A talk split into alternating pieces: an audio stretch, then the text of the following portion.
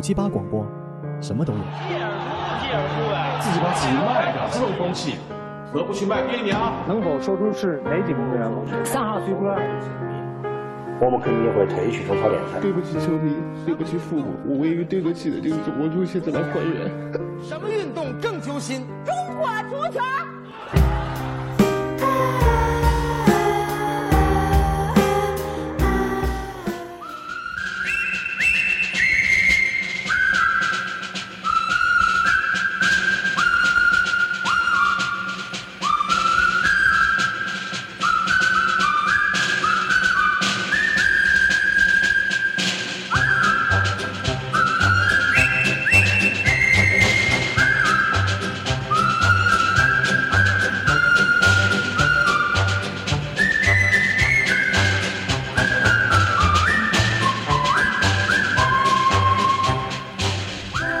哎，大家好，欢迎收听新的一期的《中国足球史话》，我是小秦。大家好，我是 MC 豹。大家好，我是小花。大家好，我小郭。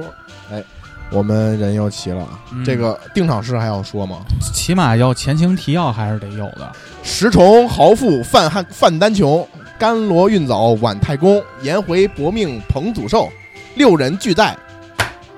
五行中，可以可以吗？装可以了，可以吗一？句没听 懂，解释解释什么意思？啊，什么意啊？石崇，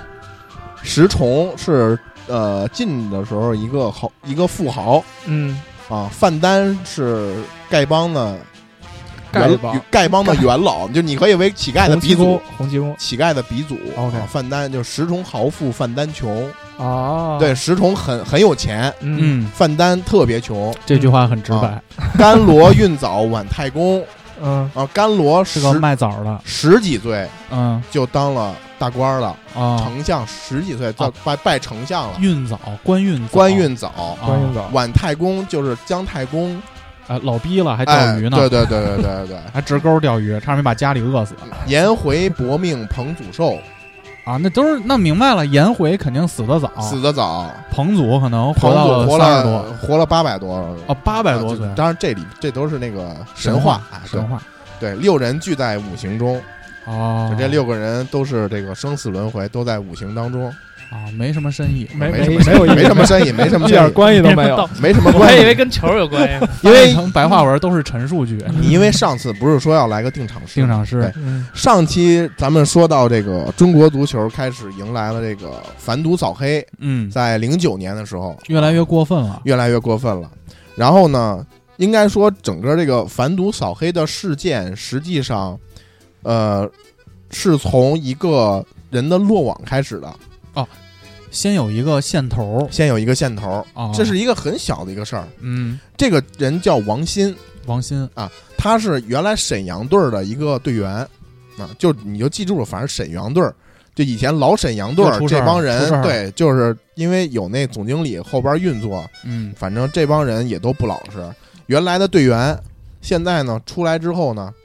他退役了，嗯，退役之后呢，就就各去国内各俱乐外部围当一些这个总经理啊或者领队。哦，但是当到官儿了，呃对，就是还是从事足球相关产我看业。好像是在外围赌球是吧？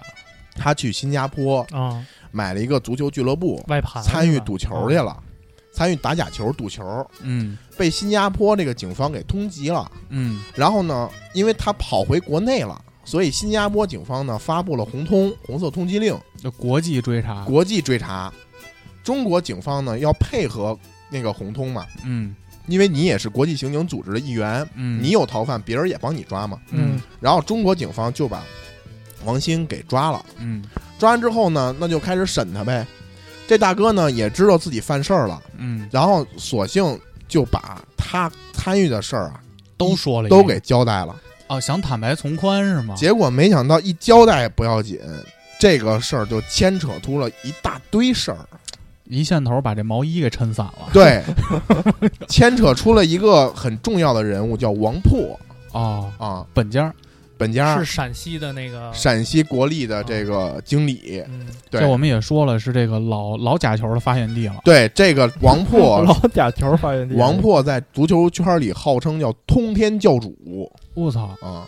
这个大哥在以前在陕西国力，后来在山西路虎，反正就是很多球队都待过。嗯他通过这个王鑫通过什么事儿牵出了王破呢？是他在这个山西路虎的时候啊，当时这个跟广州广州医药跟这个山西路虎打一场比赛，嗯当时呢广州那赛季成绩不错，嗯然后呢有这个晋级的希望，打这个陕西路虎，打呃山西路虎，但是这个山西路虎其实实力不行，照理来说正常踢没问题，胜面大，上面大。然后当时呢，这个广州这个人就说，要不然咱们找找这个这个山西路虎那运作边运作看看，对，因为领导发话了，说这场球必须拿下，嗯要稳嗯，稳一点儿要，稳要稳一点儿，稳妥为主。然后啊，当时就是这个他稳赢的情况下，他还想跟人再商量商量，因为要稳，就是能更够稳一点儿。能够有双保险买嘛，买个保险，哎，对对啊对对，然后就通过这个广州医药队啊，就通过王鑫找到了王破，当时王破是山西路虎的这个经理，嗯找到之后，这个王破说没问题，可以嗯，啊，就是二十万，给当他时就个人，二十万，对，但嗯那是没多少钱啊，没多少钱，但和是咱呢们，之前的这个金额比，但是呢，这个王破呀，他会玩儿，嗯，他跟之前那些人，他比之前那些要玩的好。他怎么着呢？他不光要输，他还要输个大比分儿，因为他在拿这个大比分儿再去外围的盘口再买球。就我理解，一般足球这种大比分出现的概率还是比较低，对所以这样的赔率高，多挣点儿对，而且这个就有一个新形式叫假赌结合。哦你看以前假币无鼠是假，嗯对吧？那吊射那是赌，嗯，他这个人家会玩儿啊，假又假又赌，综合了，对，综合 了。操我这边造饭团儿呢，我你这边综合了。啊这边拿着广州的钱，我打假球，哎，我有本金了，同 时对拿这二十万呢，在搁里边再玩赌球，加这叫加杠杆儿啊空手套白狼啊！啊、然后综合一个综合的玩法，对你说那是你说个你生意人啊，你赚你赚出来钱来，嗯啊你球员的奖金不就有了吗？哦，哎，，这就是就是这就是靠这个。那他也是替团队着想啊，嗨，怎么说呢？这个通天教主这个老哥，呃，如果你们去查一些野史啊，当然最终。这个人受到了法律的审判，然后他这个百度上都有这个我看这个那个人视频，有一个那个陕西的球迷吧，啊，对，跪跪地给他上跪下说：“王破，那个我求你了，你走吧，你是陕西足球的罪人。啊”，对，就是其实王破来了之后，陕西队鸡犬不宁，就是说还是说王破，其实在你要在这个百度词条里边搜，其实王破最后的这个定罪实际上还是跟足球相关，嗯，但实际上坊间的传闻，这个王破他有一些黑恶势力，哦，之所以就是每个球员都要都会配合他打假球，是因为如果你不配合的话，很可能就会被王破给废了哦，啊！这具体可能把你的脚筋挑了呀，哦，把你的胳膊卸了呀，对，那这涉黑了，这性质完全不社会一。样但是这是坊间的传闻，嗯有兴趣的朋友可以也去是也是，可以去看一看。嗯嗯对，但是就是陕西足球的罪人，应该说他肯定是，嗯啊只不过说他直接祸害了这个陕西足球，因为原本这个陕西是有一支陕西国力队的，但是王破来了之后。这支这支队成绩迅速下滑，一直到零五年的时候，这支队也就在，呃，彻底的消失了。因为有一些涉及的一些事儿，就彻底消失了。对，嗯所以就是，嗯，这些就他只是一个小人物啊，咱们就不说了。嗯然后由这个王破逮着王破之后，实际上这是一大鱼，这他这个经他手的事儿可太多了。哦啊，警察说今年的这个 KPI 啊，嗯，就从这俩人身上挖了，没错儿，这个特殊贡献奖刚颁完啊， 然后这个警察当时还有这么一个插曲，就是说主办这个案件的人，当时呢，就是听完大概王破这个供出来的这些事儿之后啊，请示了一些我们当时的这个领导领导，事儿太大了，对，其中呢就有这个我们现在这个大家都熟知的，我们这个伟大的这个，哦啊哟对，实际上这个事儿，哦，因为他也是陕西人，呃，不是不是，他也是陕西人，哦因为是这样，就是说，嗯，因为当时最早出这个事儿，实际上是在浙江有过一次一有过一次事儿，然后呢，当时也正好是浙浙江在浙江任职嘛，嗯然后这个人当时就找到了啊，就大概的意思就是说可能会有一些阻力，因为涉及到了中国足协的一些高层。嗯啊、当时呃，态度就是坚决要把铲这些除人铲除掉。对，因为我的理解是，如果公安办案的时候啊，他如果涉案的这些人不是跟他平级或者高他一级的，对，他可以直接办；但是如果涉及到跟他平级的，比如说举个例子，税务、海关，这是平级单位。那你这个如果要是平级之间要需要做点什么事儿的话，那你就得往上请示。你可能要往上请示，可能会请示他对方的上级，但是嗯你又不知道对方的上级他里头有没有猫腻？对，对对，嗯，所以说这些事儿，嗯，其实从这个公安部门也发现了这个这个一些 阻力吧，可以说。嗯，但这会儿其实得到了这个很多这个领导的支持之后啊，就开始办，然后应该说抓出来之后，就是也是整个中国足坛算是就是震惊了一把，嗯，从上到下啊，就是从集体下岗，集体下岗，啊差不多。 然后就是我们前两期老说这个中国足球这个足协这帮人说，哎呀，放下茶杯，说我操，这帮孙子又找事儿了，我一分钱没拿着。实际上这帮人没少拿钱哦，啊。呃，然后这里边我们重重点说几个人啊，第一呢说的是南勇，哦，嗯，中当时他是中当时颁国，奖的那个，对对对，就给公安部颁奖这个，嗯，这大哥，南勇就是我们还是就是之前我们说每个事件都是按照这个记这个编年体的形式去说啊，就是到哪个年份，然后是出了什么事儿。嗯，我觉得就是从这个反赌扫黑这件事儿来说，我们以这种叫纪传体的形式，人物，按人物来，人物为对对单对位对。南勇这个人，实际上从九七年的时候就开始上来了，他就开始在足球这块儿活跃，就是在呃体委总局包括足球这个模块儿就担任一些重要职务。如果没有反赌扫黑这些事儿的话，其实南勇应该是一个不错的一个足足协的副主席。嗯就是这个人，实际上他有这个危机公关的能力很强，嗯，还是有能力的，有能力的，九七年上来的，在两千年的时候呢，就有一次他崭露头角的机会嗯啊。九七年的时呃两千年，两千年呢，其实就是上期咱们不是说过国安这个罢赛，罢赛这事儿吗？嗯，两千年的时候，就是国安就搞过一次罢赛，哦，哎，当然这个事儿我们就不具体说了。当时也是因为一个判罚，国安觉得不满，哦，但最后呢是南勇站出来，因为当时的国安也是说你要改判。嗯啊，也 向足球逼宫，在向足协逼宫说你要改判，但南勇站出来，坚决不改。嗯然后最终呢，他也找到了当时国安的这个总经理，然后最终一番这个调停之后，就说国安继续玩儿，也不退出。然后基本上就是南勇的这种强硬的作风和危机公关处理能力，树立对了一定的威信。树立影响威信。嗯包括其实在这个零呃零四年的时候，国安的这次退赛，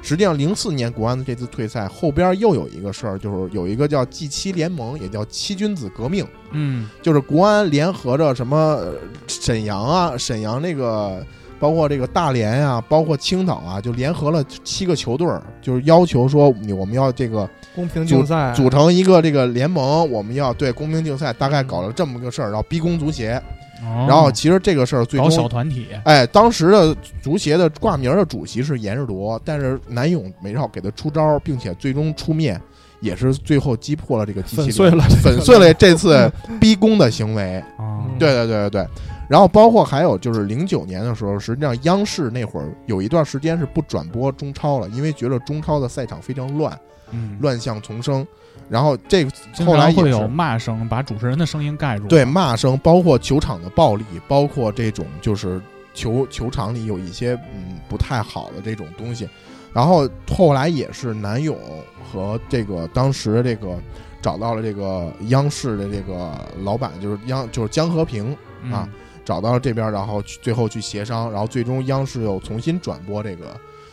这个中超联赛。所以说，其实从领导能力上来说，他这个人本身干了一些实事儿，有一些政绩，嗯而且他在这个治治理这个队员这一块儿啊，就是普遍被评价为这个作风硬朗，嗯啊，还有一定威信，有一定威信。嗯但实际上呢，这个人背后呢也有一些坊间儿也有一些敛财的手段，比如说之前说这个南勇，就是咱们在群里边也说了，有有一个朋友说，南勇在这个某北京某个地方开了一个饭店，他媳妇儿开的，是叫南永饭店。嗯啊哎呦，真不背人啊！这 饭哎，真爱， 当然可能不叫南永饭店，或者叫别的名大儿，大北众京烤市鸭海淀区三义庙一号楼住的南永 饭 店，可能就是一个小苍蝇馆儿。嗯嗯啊，但这个苍蝇馆儿，你想吃饭，就是你想挂个名儿，你就在这儿这儿办个会员，充个几万。哦，充值了这是。哎然后会员制，一般都是这种国足，或者说，比如说有一些这个球队的老板想来有一些这个现金的活动，嗯，哎，这个就是给送我一些正当钱消费嘛，正当消费嘛，我对办个会员我卡，我得吃喝呀。，对对对，一盘对鱼香肉丝一百八十八，嗯，所以说，实际上，嗯，他有一些敛财手段，但实际上最终这个判罚，就是真正这个从法院的角度来说，判他这个事儿，是因为什么事儿判的呢？就是咱们前边儿说过的这个事儿。第一是零三年那次，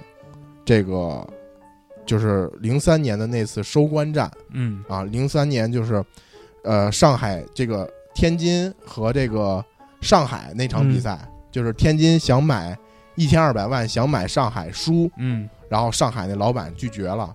买的球员世界杯的哎那对对个对买了一堆，他怎么找天津的老板不认识上海球员啊？嗯，他中间找的谁？找的南勇。哦，但是而且这事儿要给天要给上海老板，天津要给上海老板一千两百万，但最后他给球员就给了八百万，哎嚯啊！等于南勇给他省了钱，啊，我还以为四百我以万为，我以为充那自己饭馆揣里嗯兜里了呢，那就不知道了。我还以为就买是了四百万会员卡嗯钱呢。这八百万是最后直接给球员的，那剩下的四百万，我理解理所应当对就你应稍微该懂点事儿， 对啊就应这400万还该真是人家帮你省的钱啊！哎，你都准备这预算都写了，不是说那个外头老有公司老有一个大额借款单老消失吗？你这单子都申请出来了，你这四百万还准备揣兜里过年啊？呃这四百万变成了一个打点了。那这就不知道了。但是这个事儿，就是最后因为牵扯出那四个球员之后，那四个球员交代的就是当时是南勇找的这个深思，就是说看能不能这个放一把。然后深思拉了四个人，深思还琢磨呢，我得找关系好的。深思深哎不是这个事儿，深思当时还说了，说哎呀，说这个事儿领导找我，因为南勇是足协副主席，你深思不就是个队员吗？嗯，你想，足协副主席就好比说你这个工信部的那别瞎说啊这个某一 个不是不是，就是说工信部的啊！副部长嗯找小报儿嗯办了点私事儿，哦，哎不管，我一销售，你跟我谈什么？我卖东西的，就这么挣。行吧？就私下给领导发短信，哎哎，哎我是不是先得干一餐馆儿？你就说这种电找台注资啊？有这种事儿找你，啊，对那不确对嗯实很尴尬。你你这个事儿你不可能那我当时就得想，谁跟我关系好啊？那咱们咱们四个是不是？那我是我是祁红呗， 我我就是我咱们四个就正好那四位呗。哎，给我八百万，我就说咱四个一人儿嗯一人一人一百，一人一百一共给了四百你。 然后你过两天带了块表，换了个车，我操对，然后就是等于说这个事儿实际上是当时南勇运作的。嗯还有一个呢，就是咱们之前也说过的，就是在上期就第一期里说过的，这个鱼沈之战里，嗯鱼沈之战不是沈阳那赛季后三场都发挥神勇吗？嗯倒数第三场打这个吉林敖东，嗯，实际上当时也是南勇操纵的。哦，他是组了一饭局吧？我记得是，他是南勇本身是这个吉林人、啊，嗯就是这个这个州里的，就是敖东那边的，但实际上延边的。对，但实际上他也跟延边的人不太熟，嗯不太熟。然后说，嗯，就是当时这个沈阳的俱乐部这个经理新新的这个总经理就给这个南勇打电话，想认识认识，想认识认识这个延边的这个领队总经理，见个面儿，就让南勇帮忙给打个招呼，拉个拉个局。拉个微信群，哎，拉个局。但实际上呢，就是这种事儿都是，就是男友没多问你找他什么事儿，嗯，就直接给拉了，啊，直接给拉了。然后呢，最后那什么事儿，就相当于其实他没直接挑破，但实际上帮人牵了个线儿，也都明白，也都明白。帮个忙不而会且白帮而且最后人家这个沈阳很也很明白呀、那你就就牵了个线儿，二十万。哦，哎，对，就是就当时这个南勇说，哟，那这个当这个足协要当个官儿，不少挣，不少挣，毕竟位就置签在那下儿就。行了你。就给人打个电话，这一个电话就值二十万，你琢磨吧。这我的脑海一下飞到了篮协那边儿，然后哦我还以为跟我们熟悉的主席，我还以为你现在琢磨这个工信部这事儿，准备开始考公务员了呢。那不可能。嗯但是我觉得，就是他选姚明，可能也是考虑到姚明不差钱，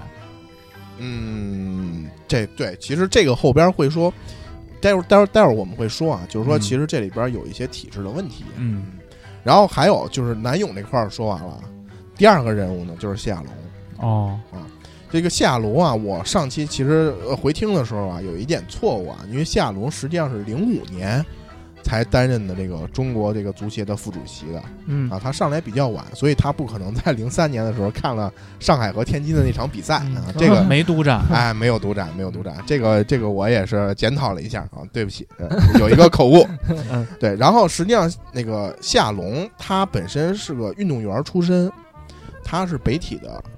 但是呢，嗯，他运在北体之后，实际上他更偏这个书生一点的，他开始研究啊，搞这个体育研究这块儿。嗯这老哥特别擅长写论文，嗯嗯，可能也是这个他的几篇论文深得这个体育总局的这个领导们的这个信任。学术派领导，哎，属于学术派的。其实，嗯你看，其实足协的这个领导班子来说，其实也是相对比较健康的。嗯，一个是作风强硬的这个实干派，嗯，一个是这个有搞理理论的基础的嗯这个嗯学术派，嗯对吧？所以其实他们俩的组合，如果说嗯，在这个体制相对健全的情况下，我觉得可能未必是一个这样的结果。嗯然后其实谢亚龙呢，呃，这个人他本身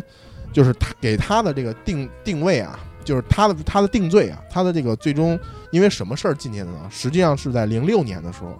零六年有一场比赛是这个山东和国安啊，当时山东啊有望保级，然后投打之前呢，山东体育局的这个领导啊就给这个谢亚龙打电话。说这场比赛你是不是你来不来看？因为正好谢亚龙那会儿在山东，然后这个这个领导这个夏龙说：“我肯定去啊。”然后这个山东体育局的领导就说：“哎呀，说我在我们家门口，我不希望在我们家门不口希望输出问题哎啊没说输，哦，啊那你肯定不能说这个事儿啊，嗯你就说说在我们家门口啊，不希望出问题，希望能公平一点儿啊。然后夏龙就把这个事儿啊，原封原原本本的就把这个事儿就交代给了南勇啊。南勇呢心领神会了，知道怎么又回事儿来了来，来活了，对啊，你说南勇说你放心交给我吧，对，然后这个事儿南勇就派了他的一个这个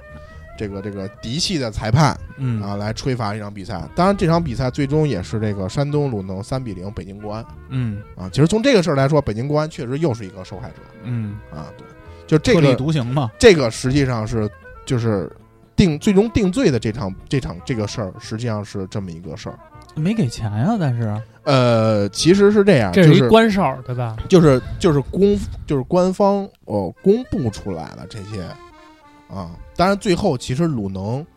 也给了西西亚龙钱了，就是一般都是说嗯，比如说人家给都是说我们这个呃对吧，俱乐部的领导说我们今年成绩不错，发奖金上上下下都发了奖金，说也给您备了一份奖金，啊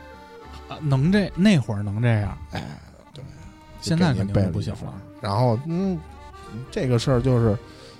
睁一只眼闭一只眼，有可能你没给人具体办什么事儿，嗯嗯，但实际上可能就是你的一句话，嗯人，家就是人家不会说特地答谢你什么事儿来，就跟我们有时候做项目的时候，领导就说了，哎，这个公司啊，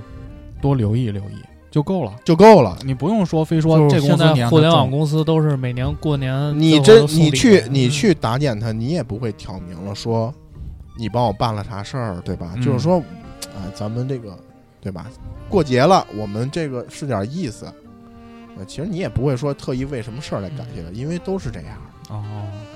就是实际上，我觉得其实，当然，大听友们听到这儿，我不是说让大家去学习说这种风气啊，当然这种风气在现在可能也没那么好使了，嗯因为毕竟我们这个这种官场的这个风气也逐渐正了，也不会出现这种事儿了。但监在楼里监控也 多，哎，但在那个时代，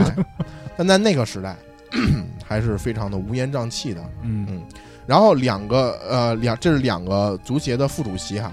还有一个足协的人物，实际上这个人物呢，就是也必须要说，嗯，他叫魏少辉，嗯他是这个中国国家队的领队啊，国足的领队，国奥、国足都是他的领队。领队这个角色好像在这个球队里是最容易沾着钱的吧？是最容易沾上钱，因为有一些球员，就很多人就说嘛，就是我有天赋不一定，比如说我能去打职业或者进到某个职业队、俱乐部甚至国家队，其实都是你需要跟领队去有一些关系，然后我家里要花很多钱才可能得到一个有训练的机会。有点像这个拍个电影儿导演还有副导演、哦副导演副导演，导演和选角儿导演的那个对关系对就是，casting director 嘛副导演，嗯，副导演嘛，对因为足球还不一样嘛，就是足球你这一个球队二十多个人，那真正上场谁上场？嗯，对吧？谁能上场，那可能教练、可能说了领队算也会有一些对作用。对嗯对。然后这个 魏少辉啊，他本身他爸是个老革命，啊嗯，就是他爸其实也是一个这个就是应该说是参加过我们这个一些这个重大的战争。嗯，然后呢，课本里的那些东西，哎，对对对对对。然后呢，他转业之后，实际上一直在这个体育口工作，在体育总局待过。特别巧合的是，他爸也做过中国队的领队哦，啊。其实他这个也算是子承父业了，但是呢，这个老哥呢有一个习惯，啊这个老哥特别喜欢 LV，我我知 道，我看那段儿了，嗯，老花儿嘛，哎，这个老哥特别喜欢 LV，然后呢，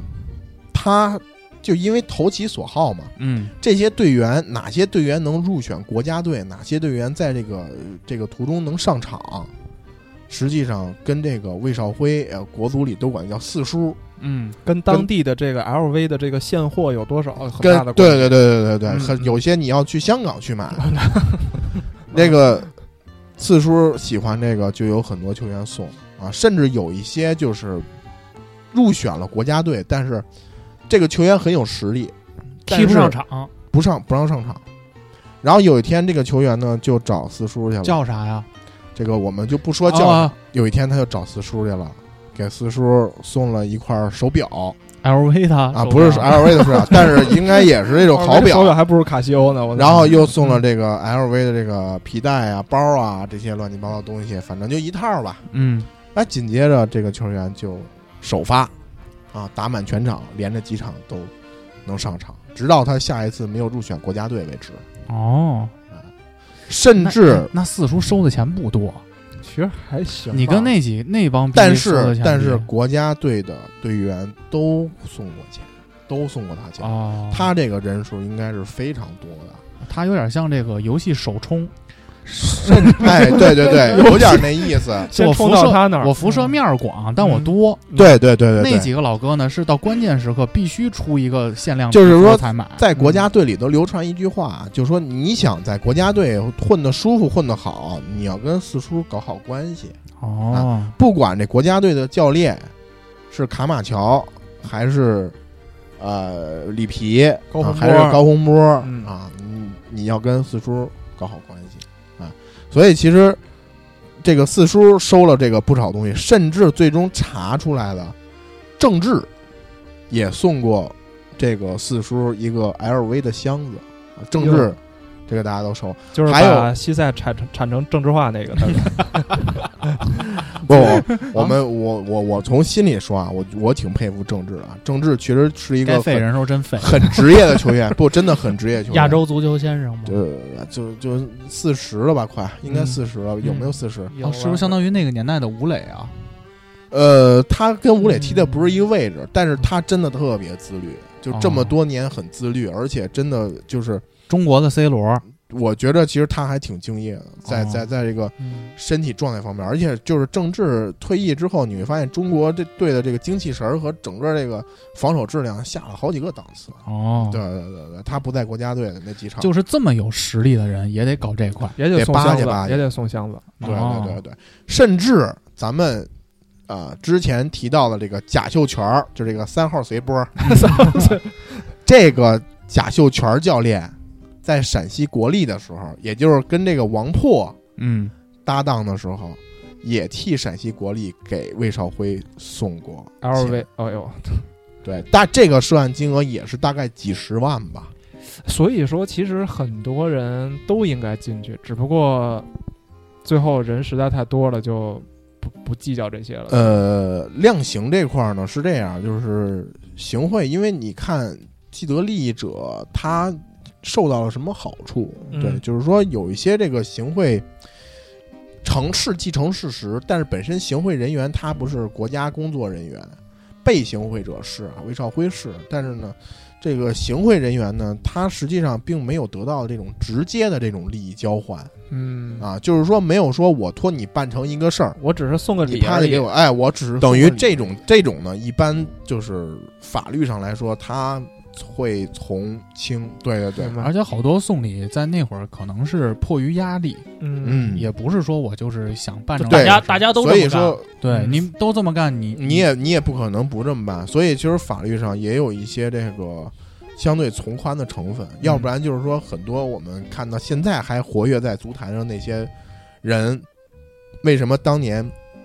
能够就是没有什么事儿独善其身的就出来了？其实他们当时也参与过这种事儿，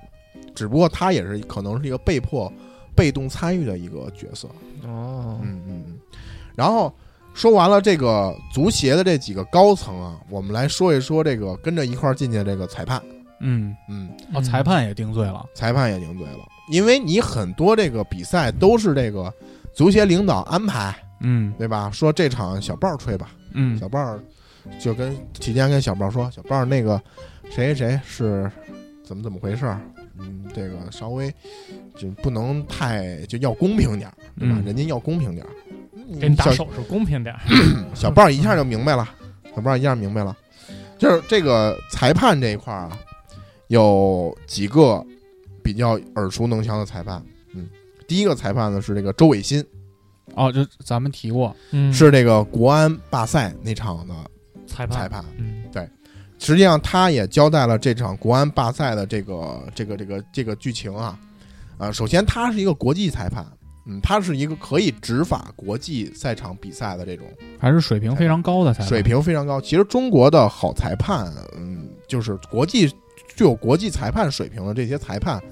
至少说拿到国际裁判这个能用，资格的，嗯呃，只尤其是不少，嗯，嗯，只不过大部分呢，在这反赌扫黑这次啊，没了，都遮了。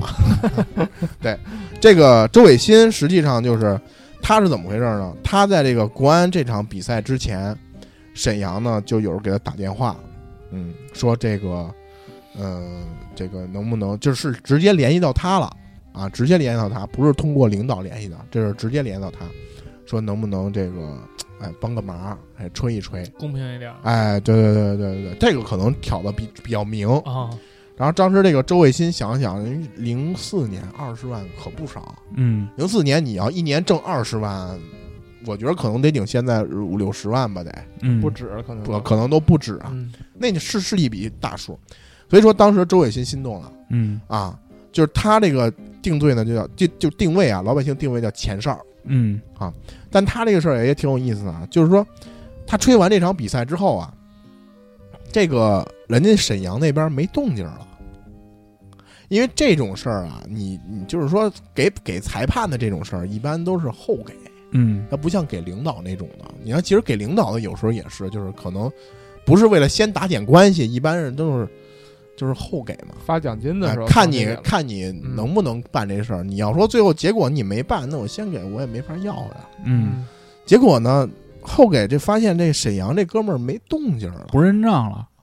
也没说不认账，就说人家赛前许诺说二十万，然后这吹完这场比赛之后没动静了，没说什么时候给没，说什么时候了。我操，你说这会儿要搁你你怎么办啊？难受啊！那你怎么办啊呀、那我只以能后认了，对，只能认了。以后我再找吧一场呗，嗯，这下看次你沈阳再踢的时候，我弄你一下呗，提醒提醒你。周伟新给人打过去电话了， 说哥，你那该给他妈钱钱了啥时候给我？是不是真的 呀？啊，然后人家说：“哦呦，不不好意思，不好意思，不好意思忘了忘了忘了，就给他打过来了。哦，真给了，真给了二十万，不是不是啊不是没那个框的，没框的，没没框框的，对对对对。然后这个是这个第一个啊，就是周伟新。然后第二个呢，就是我们大家耳熟能详的陆金哨陆俊，嗯嗯，陆俊这老哥其实这个犯事儿就比较多了，好几场关键的比赛，他也是国际裁判啊。但其中最典型的一个事儿呢，就是这个末代甲 A 的上海德比，这个之前咱们也说过，嗯，上海申花对上海国国国际嗯际那场比赛，对对对对，甲 A 在从中，就这个陆俊吹的这场比赛，甲陆俊在这比赛当中就是有一些不公正的判罚。嗯，为什么说这场比赛很就这个这个事儿很特殊呢？这个事儿是当时应该是这个张建强安排的，张建强是这个当时国足这个裁判委员会的主席，啊，国足裁判委员会的主席张建裁强判，的领导，哎，裁判的领导，所有裁判领导，管管哥裁判的，然后张建强安排的，嗯，然后这个事儿呢，最终呢，这个呃上海申花的这笔钱呀、也是打给到了这个张建强啊，然后呢，张建强和陆俊在足协的办公室里把这钱分了，把七十万给分了，在办公室里直接分现金，真是没监控，那会儿真是没那会儿监真控是没真监我跟你是说真是拿现金往自己包里放那个，装到了足协的这个文档袋儿里边。哦上边写着暗中中国中上国足哎，协上边写着中国足协，里边是这个钱然后那牛皮纸打哎啊，牛牛皮纸的档案袋。那会儿跟现在真是不一样。嗯我跟你说，现在它有那个中央有个巡视组，你知道吧？对，就是每年都会下到各个只要跟国家的有关的企业都会去。我什么时候跟这巡视组撞了一对脸儿了？第一次，刚当销售那会儿，我那会儿去一个客户那儿拜访，我老给人带咖啡，这很正常啊，嗯对吧？你下午去拜访人家了，给人带杯咖啡。嗯，有一次我到那儿了，我说：“哎，我说哥，我到楼下了，今儿跟你过来交流交流这事儿。”他说：“你带咖啡了吗？”因为我每次去都带。我说：“我带了。”他说：“你现在把咖啡都扔门口，你再上来。”等我上去，他说：“我们中央巡视组在呢。”就现在都是都都是这种风格，有点儿有点儿矫枉过正，你知道吧？嗯，但你想想，当年啊跟办公室里分钱啊，跟办公室里分钱，还装的是这个足协的这个上面牛皮纸那足个，协 logo，对天安那门个那我个无档视团 体，无视法规，哦嗯，无视都无视，哦对，就是胆胆儿之大。哎呦，然后还有一个这个裁判啊，这陆俊，那还有一个裁判就是叫黄俊杰，嗯也是一个国际裁判。嗯，这个裁判啊，就叫典型的官哨了。关上官哨啊。这什么叫官哨呢？就是哎是不收钱，广药是也是广州医药队和这个青岛队的一场比赛。当年呢，广州医药呢也是有希望能晋级啊，它是一个中甲球队啊，因为这个当时已经是中超时代了嘛。中甲球队能升超，这个对于中甲球队来说是莫大的荣誉。嗯嗯，然后呢，在这个赛前啊，也是这个足协的一个领导叫李东升，嗯给这个黄俊杰打电话，说这个广药这边儿哪个老板啊是这个谁谁谁的同学啊，哪个老板又是谁谁谁的亲戚，这关系他们比较好，嗯说他们希望呢这场比赛能有一些这个公正的判罚。嗯，哦，然跟后那儿撂人际关系了，哎，对对对对，这个黄俊杰一收到这个比这个电话，一下就明白了，嗯，对吧？这怎么回事儿就明白了。这领导都张嘴了，领导都张嘴了，这怎么办呀，对啊，说您放心吧，领导，这事儿我肯定办好。但这是挺巧的，他刚撂这电话，广州那边来人了。嗯广州那边说说这个，说黄老师，我们这个领导表示这个关心关切，这个拿钱拿来了啊。黄锦秋说这个钱我不能收，替领导分忧怎么能谈嗯钱呢？，对，领导都交代我了，我怎么能收钱呢？说我嗯绝对不能收，啊，就是典型的叫官哨。哎，节目一开头里那个，我、对不起父母，对不起球迷，我就对得起中国足协这帮官员，哎就是他那，那就是这老头儿。但他如果要收了钱了，他就是父母也对得起了，啊、 就唯一就对不起球迷了，就对，就对不起对球迷了，就是这实际上就是整个反赌扫黑风暴，当然还有其他的一些这个足协官员以及这个裁判进去，包括有很多球员涉黑涉赌这些事儿都进去了。但实际上，我们今天就不一一列举了，说这些典型的。应该说，这几个也是中国足球的，嗯，相对比较大的这个脓疮，嗯，被一个一个拔掉了，也是里程碑的人物，里程碑的人物。但我有个问题啊，大哥，嗯嗯，这怎么就抓住一个这个姓王的在海外赌球？新加坡发那个红头文件，抓一线头，这帮人就全招了。呃，主没要有不没有一个就是，比如说现在啊，我理解啊，嗯，你比如这会儿我把古潼抓进去了，哎呦，咱们四个有点事儿，我们打点打点古潼，你别说你自己扛了，佳佳我们给你照哎顾好。 呃等会儿， 因为这可这能个古事儿潼，心里就嘀咕了，我因为哎这个事怎儿啊么，怎因为么对，就你想怎么？就是我的意思是， 嗯，找一人扛了，你互相瞒一瞒，但不就有可行了吗能联联系不到嘛。对，联联系系不不到啊都直接控制起来了，就咱们就联系不上古潼了，就哦，不知道了。然后我啊过也不两知道你要不要真照顾啊。哎，过两天你也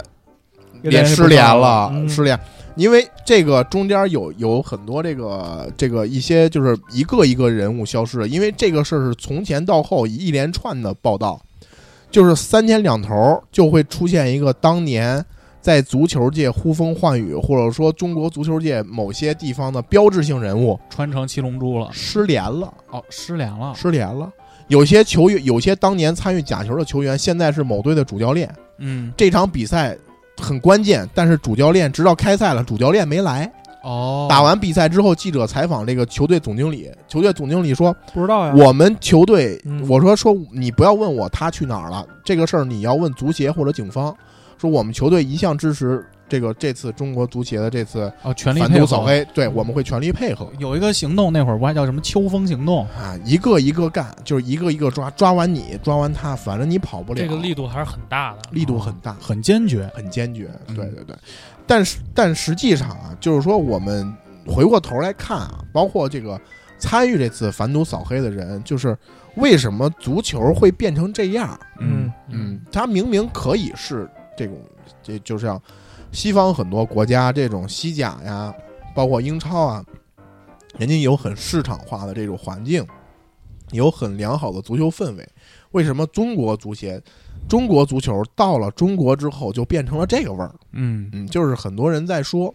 我觉得其实有一个人的总结是比较到位的啊。其实他说就是中国足球啊，实际上是几套牌子一个班子，啊哦，就是说从这个组织来说，中国足协呢，它是足协，但实际上又是国家体育总局足球运动的管理中心。就是作为足协呀、它算是一个群众组织，嗯因为足球协会嘛，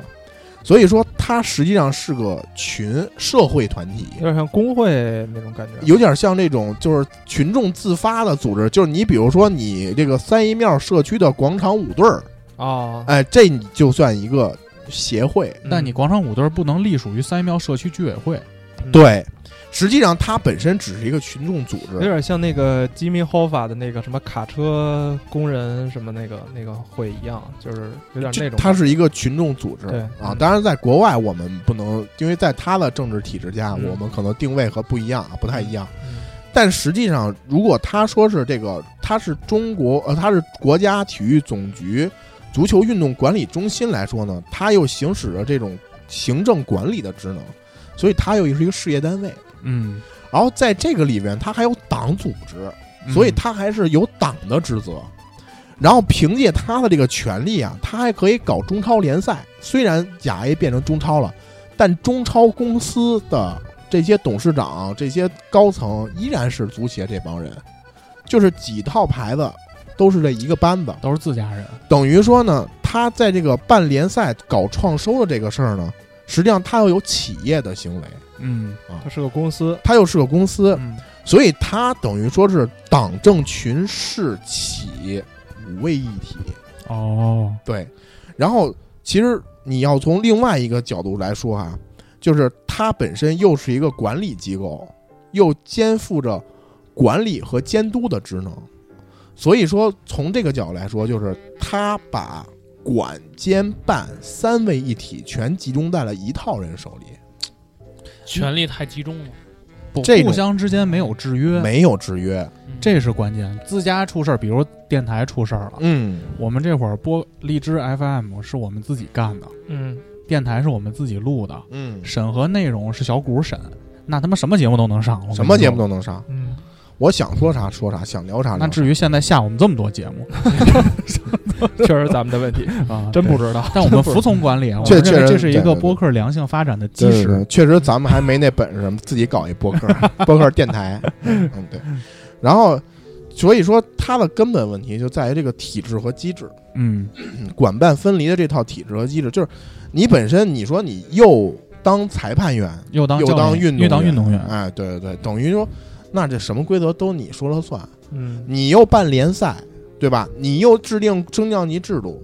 然后你还参与这个联赛的经营、联赛的这种赞助、联赛的广、联赛的转播、广告都广归你告了都归你。最后每个俱乐部分配多少钱也是你说了算，管理监督也是你，你什么都管，那不出问题才怪呢。那就是谁给的钱多，嗯谁就有好处。嗯对吧？所以说，其实从这个角度来说，管办分离这个事儿，一直是中国足协的一块儿最大的心病，就是心脏病，嗯。可以说是。其实他之前的那些什么甲 A 改中超啊，可能都是今天嘖做做皮肤护理，又挂了一个新牌子，对，明天呢喝点中药，嗯，但其实它的核心问题没有一呃直的换解汤不决。换药，对皮肤病治好了，心脏病没治好。嗯，这人都抽抽了，你还跟那儿抹抹膏呢，跟那儿。嗯当然，其实今年呢，就是从二零年十一月份有一个利好的消息，因为砍了这么多年的管办分离，实际上算是在二零年十一月份的时候，呃，有了一个推动了。那不就是三个月之前吗？三个月之前，两个月之前，两个月之对前，，嗯就中然后超改名儿，不是中超改名儿，是中国足球成立叫中国足球职业联盟。这个职业联盟实际上跟中国足协在权责上会有一些划分。还是说他把他之前的那个五位一体的几位分出去了，对吧？对对对对对，这个分开之后啊，初步的划定呢，就是中国足协拥有中超、中甲、中乙三个职业联赛的产权监督权，负责这三个职业联赛的升降级制度、青训制度、职业俱乐部财务管理规定，然后球员的薪资政策、球员转会助会制度和外籍球员政策。但这个职业联赛的管理机构，或者说叫职业联赛联盟呢，它拥有这三级职业联赛的管理权，经营权和收益分配权，在俱乐部准入、竞赛组织、裁判管理、纪律处罚、争议解决、市场开发和收入分配、收入分配方面有自主的管理权。就是一个人负责政策，另一拨人负责运营它，有点这感觉。对，嗯一拨人改搞运营，嗯搞这个市场开发；嗯一拨人呢开始只管这个政策，嗯，制定规则，制定规则。办的人、办组织和办的人，这这个这波人呢，实际上还是在搞这个管这个，就是我怎么去开发我的市场，最后收入怎么分配。另外一波人呢，实际上就是中国足协等于说是剥离出来，变成一个监管的一个机制了。就你再有一些小动作，我就办你，嗯因为这里的钱，我的工资也都不是你开的，对，我就的是管的领导也不是你的领导，我就盯着你。当然另一个人呢，就是发展这项事业。对，当然这个这个机制，我觉得其实是一个好的开端，但是呢，现阶段就是它到底会成什么样儿，我们还都就不是知道呢对拭目以待吧。我觉得有所期待，嗯，当然这个就是这个只是一个说到今到现在为止我们知道的一个消息哈，就是说现在已经开始有这个职业联盟的动向了。嗯，然后我们依然回到这个，按照这个啊、那个编年体的形式去往下走。零九年反赌扫黑之后，整个中国足球的市场在表面上来说得到了净化，嗯但实际上呢，这净化完之后就发现基本上就是一空壳了。以前是没人看，以前是没赌得最人厉看害，，现在都没人踢了。现在 现在就对，基本上就是说，嗯，很少有投资人愿意往里砸了。嗯，大家都觉着吧，不挣钱，不挣钱这个事儿是一直一直以来的一个问题，嗯你知道吧？问题就是关注度很低，当然，这次这个反恐扫黑之后，大家觉得说可能哎，这个腐败、有点假球好这些嗯问题有所好转，所以呢，也引来了一些企业开始进来。这里边呢，不得不提就是一零年的时候啊，上文我们提到的这个广州医药队儿啊，就是嗯老搞假球，那这上边有两场假球都跟他有关系。嗯，这个队儿呢，嗯，化身成了玩中国最牛逼的球队。玩不下去了。嗯，。然后广州恒大，啊哟，这个地产恒大集团，许家印这我都知道。这对段儿对嗯，这个这这老哥叫爱马仕老哥，这 个他他喜欢爱马他仕喜欢爱马仕当时那个开两会那张照片嘛，那样两只手那样，哪个呀？呃就是再嗯两只手举起来特别娘，然后往出跑呢。，再买两个爱马 仕 然后他那个腰带不是露出来了吗？嗯大 H 嘛，嗯啊，这消费升级了，那消费升以级前是了， LV 啊现在，Louis Vuitton。嗯，卢一伟， ，L LV 是那魏少辉，对，嗯我就说现在都爱马仕了。对对对。然后恒大实际上开始进来入主这个中国足球了，然后他实际上当时买下了广药队儿、广州医药队儿，然后他进来之后，实际上开启了一个中超的一个，我觉得算是一个新时代，嗯，叫金元足球时代。金元足球时代对，就是万柳那边那个金元嘛金元金源购物中心，啊他实际上开始大买球员，哦嗯，花钱花钱花大钱，大把的金元，哦，不是拿钱花在这些假球上了，啊而是我拿钱去建设球队然上。后砸出嗯对一个冠军来，砸出一个冠军。我操，啊这广州医药就是一个中甲球队儿，嗯，嗯，一直好几年某了好几年，又打假球又这那的，他怎么着都升不上去，他中都超没。到中超，但是广州恒大入主之后不一样了，他买了一堆当时正值当打之年的国脚。哦，你想，这些国脚应该是在中超踢球，嗯，哎，忽然有一支中甲愿意花高出中超其他队两到三倍的价格把他两到挖三过来倍，对，然后并且给他很高的工资啊，这些这些国脚很兴奋。郑智，郑智就去当了时对什 么甚至说我这包这 钱啊，终于有回头钱了。回头钱 了，然后这个国安当时有一个小孩儿，呃，去了，然后不是给骂惨了吗？嗯然后还给他泼可乐什么的，哦，叫什么是黄博文吗？黄博文啊，啊，应该是对他对对黄博文嗯被恒大挖走了，嗯，嗯包括什么冯潇霆，对嗯，啊就当时很消多停，我知道。当时很脱多口秀那个嗯啊，当时你走这边，这边空间大。当时很多这个国内的顶级球员都到了这个恒大来。 哦，然后恒大，并且也把这个中国人民最喜欢的这个韩国主帅李章洙给嗯请来了。哦，然后对，然后当时全明星啊，这是对，然后并且挖了几个大牌儿，什么大牌儿？外援外援大牌儿。当然，这个其实他的大所谓的大牌儿，就是当时在国内知道的人不多，不是很多啊。嗯主要是那几个外援还是比较实惠的，我觉得嗯性价比性蛮价高的比比比较高。就是比如说在巴西队打替补的这些啊人，哦，，对，嗯在巴西国内联赛，可能他可能登陆不了欧洲，但是在国内联赛踢得很牛逼，这但是国内的 MVP，来这儿已经是碾压了。对对对对嗯对，像哦降维巴打击了嗯巴里奥斯、孔卡啊这些，我操，那当时甲 A 球队都慌逼了，谁看他谁不害怕？啊啊他来了之后，就基本上在甲 A 就是见神杀神，见鬼杀鬼，横着走就是横着走，然后剩下人永争第二嘛，就我操，就是提前 N 多轮就直接升超了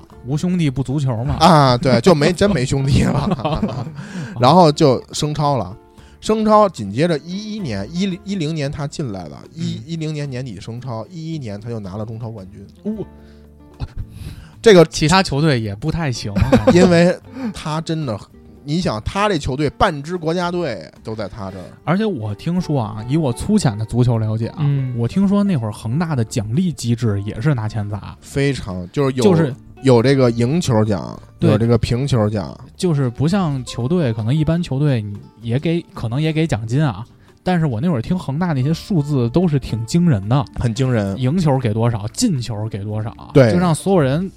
为什么还有平球奖呀？就是你比如说踢平平了还有奖，平了这个，你零九年国安是冠军，对吧？一零年的时候，一一一一年的时候，国安的实力应该说还是处于中上游，嗯算是个强队儿。嗯，所以当时来说，就是如果你要踢他啊对强踢队国安，会对有这种对啊踢国安，你要能平一场，那也也很厉害也还了行，对吧？嗯对，会会有这种奖励，对。然后应该说他的开启，我觉得因为当时这是有政策的，就你不能都用外援，哦，你这一个队儿里有三个是吧？要有最多能有四个外援，哦三三个这个就是这种欧洲的这种联赛挖过来的，一个要有一可以有一个亚裔的外援，啊，跟 CBA 一个意思啊。嗯，对 CBA 是每年的球队排名比较弱的，嗯你可以有三外援，对，剩下的是两外援嘛。就是你十一个人里，相当于你有七个人要是自己人，啊，剩下的就是都是这个。呃，外援就四三个这个欧洲那种外援，再加一个韩国人再加一个韩国人、跟日本人，跟或西者甲什么的人一。样。孙兴敏孙兴敏，那来不了孙兴敏来来不不了， 了孙兴敏身价很高，啊现在孙兴民身价是九千万，哦，九千万欧。嗯，嗯，一 C 罗带一姆巴佩带一孙兴敏，正好踢跟场 上。都上 然后这个这个这个恒大其实当年就属于创造了一个神话，从中甲升到这个甲 A，嗯然后，从中中甲升到升超，就中超就直接呃这个冠军冠军，对对对。然后紧接着在一三年的时候，他又拿了一个很高的荣誉，就是亚亚俱那亚个那个亚洲杯亚冠，呃亚冠亚冠的这个冠军。这亚冠是什么？我又不明白。亚冠呢我在就是中欧冠欧欧冠冠知道吗吗？？欧冠不知道啊。就是欧洲冠军杯，呃，英你超是中超的冠军，不是你来踢亚冠。英超，呃，西甲、意甲、德甲、呃德德德法甲甲、法甲、意甲，还有葡甲啊葡甲，对，然后这就是包这括几个俄欧超，欧洲的这几个呃足球联盟，啊呃，比如说排名前三或者是前四啊的球队来踢这个欧冠，叫欧洲冠军杯。哦你要决出这个欧洲顶，就是排名第一的这个等于说啊恒大名次拿了亚洲第一，哦，，对嗯亚洲最好的俱乐部，相当于那这是样中国一个。队都没到的高度啊。对啊，中国队都没有染指过亚洲第一亚洲的第一。让恒大一个俱乐部，等于说在亚洲俱乐部这个层面，他拿到了亚冠的联赛冠军哦，啊，应该说这个是一个很高的荣誉。当时那肯定球迷都兴奋啊，因为你中超的时候可能广州球迷兴奋，但你得亚冠，这全中国人都得看啊。当时那个比赛那天晚上，我印象很深啊，那会儿都是恒大，你都是在不是转那播会儿恒得大了高血压？不是，你听我说呀， 那会儿那广告都是恒大冰泉嗯哦，啊，恒大冰泉，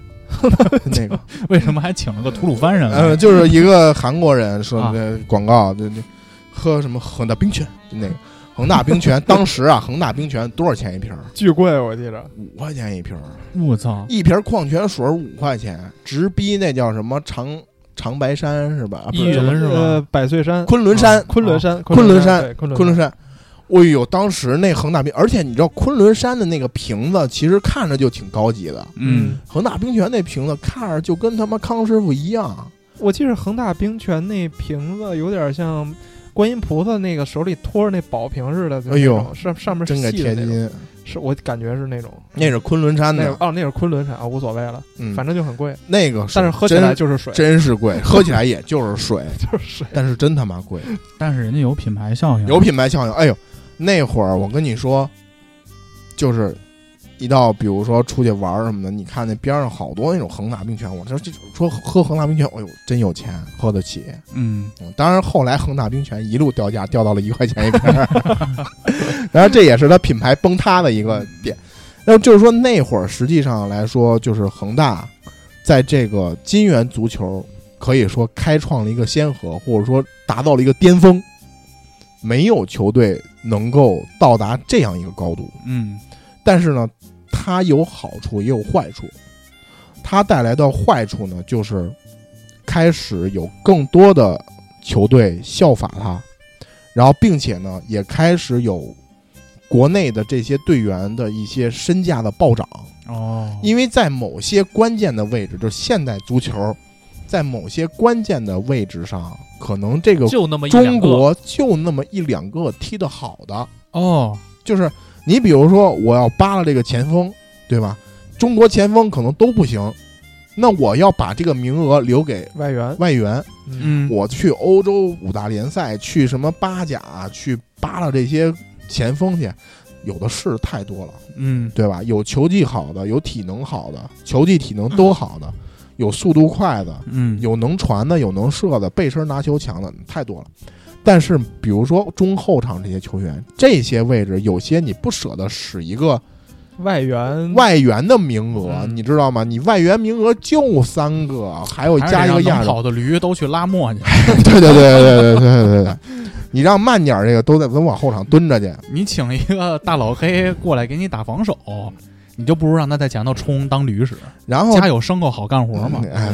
带有种族种族歧视。 你这个有些国内的某些位置的球员很贵，嗯，很贵，他就那么一两个，所以说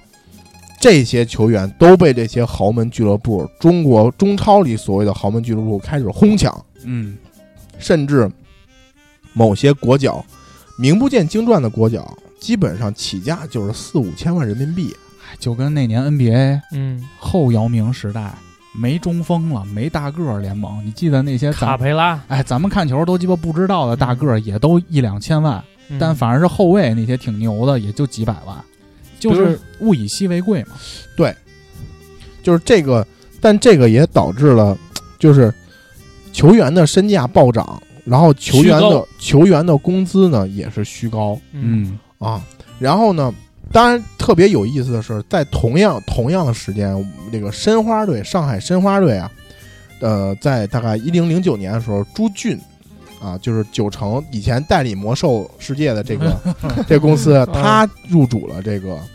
这个这个申花队，然后申花呢请来了两个大牌儿啊，安内尔卡、德罗巴，嗯哟啊，这俩我知道， 哎，德罗巴当时可是很牛逼，而刘且德华嘛，对啊为什么叫叫刘德德华华？非洲刘德 华非洲刘德华，长得像刘德华吗？不像也不像也不 像， 就那么为一什么叫说他非洲刘德华呀？他他外号叫魔兽，不是那个霍华德啊，哦，啊是是这个德罗巴。那德罗巴其实当时应该说还算是巅巅峰的末期了，嗯我觉得那时候不是说这个人已经老了，不就是想来养着老了对，他是但是实际上呢，就是其实要说开先开启这种大牌模式的，应该是朱军。嗯，但是朱俊反正最后这个事儿闹得挺挺不爽、挺不好的，就是最后欠了一屁股债，嗯，啊哦，借钱请人来啊，因为申花你九成也没那么多钱，跟恒大没法比。啊那没法比。你做游戏的公司，嗯，而且还是带着游戏公司，然后对，然后这帮逼还都 AFK 了。 然后完了呢，都不充钱了，这个最后等于说这个九成最后就朱俊啊也没辙，就最后这个申花一度有意向要迁到昆明去。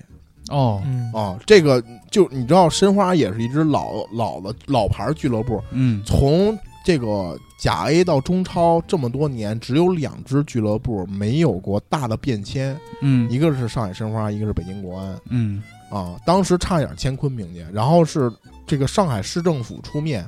请这个绿地集集团入主了这个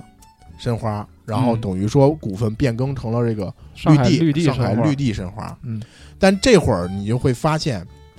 在一四年的时候，上海绿地申花入主了这个呃上海绿地入主了申花之后啊，一四年这个联赛里，中超的十六支球队已经有十五支都是地产队了，哦，就是这个中超联赛也叫地产联赛。就还是哪个企业有钱，哪个嗯你没钱你玩不了这个了。嗯，其实早先甲 A 时代，你会发现，这个跟中国的产业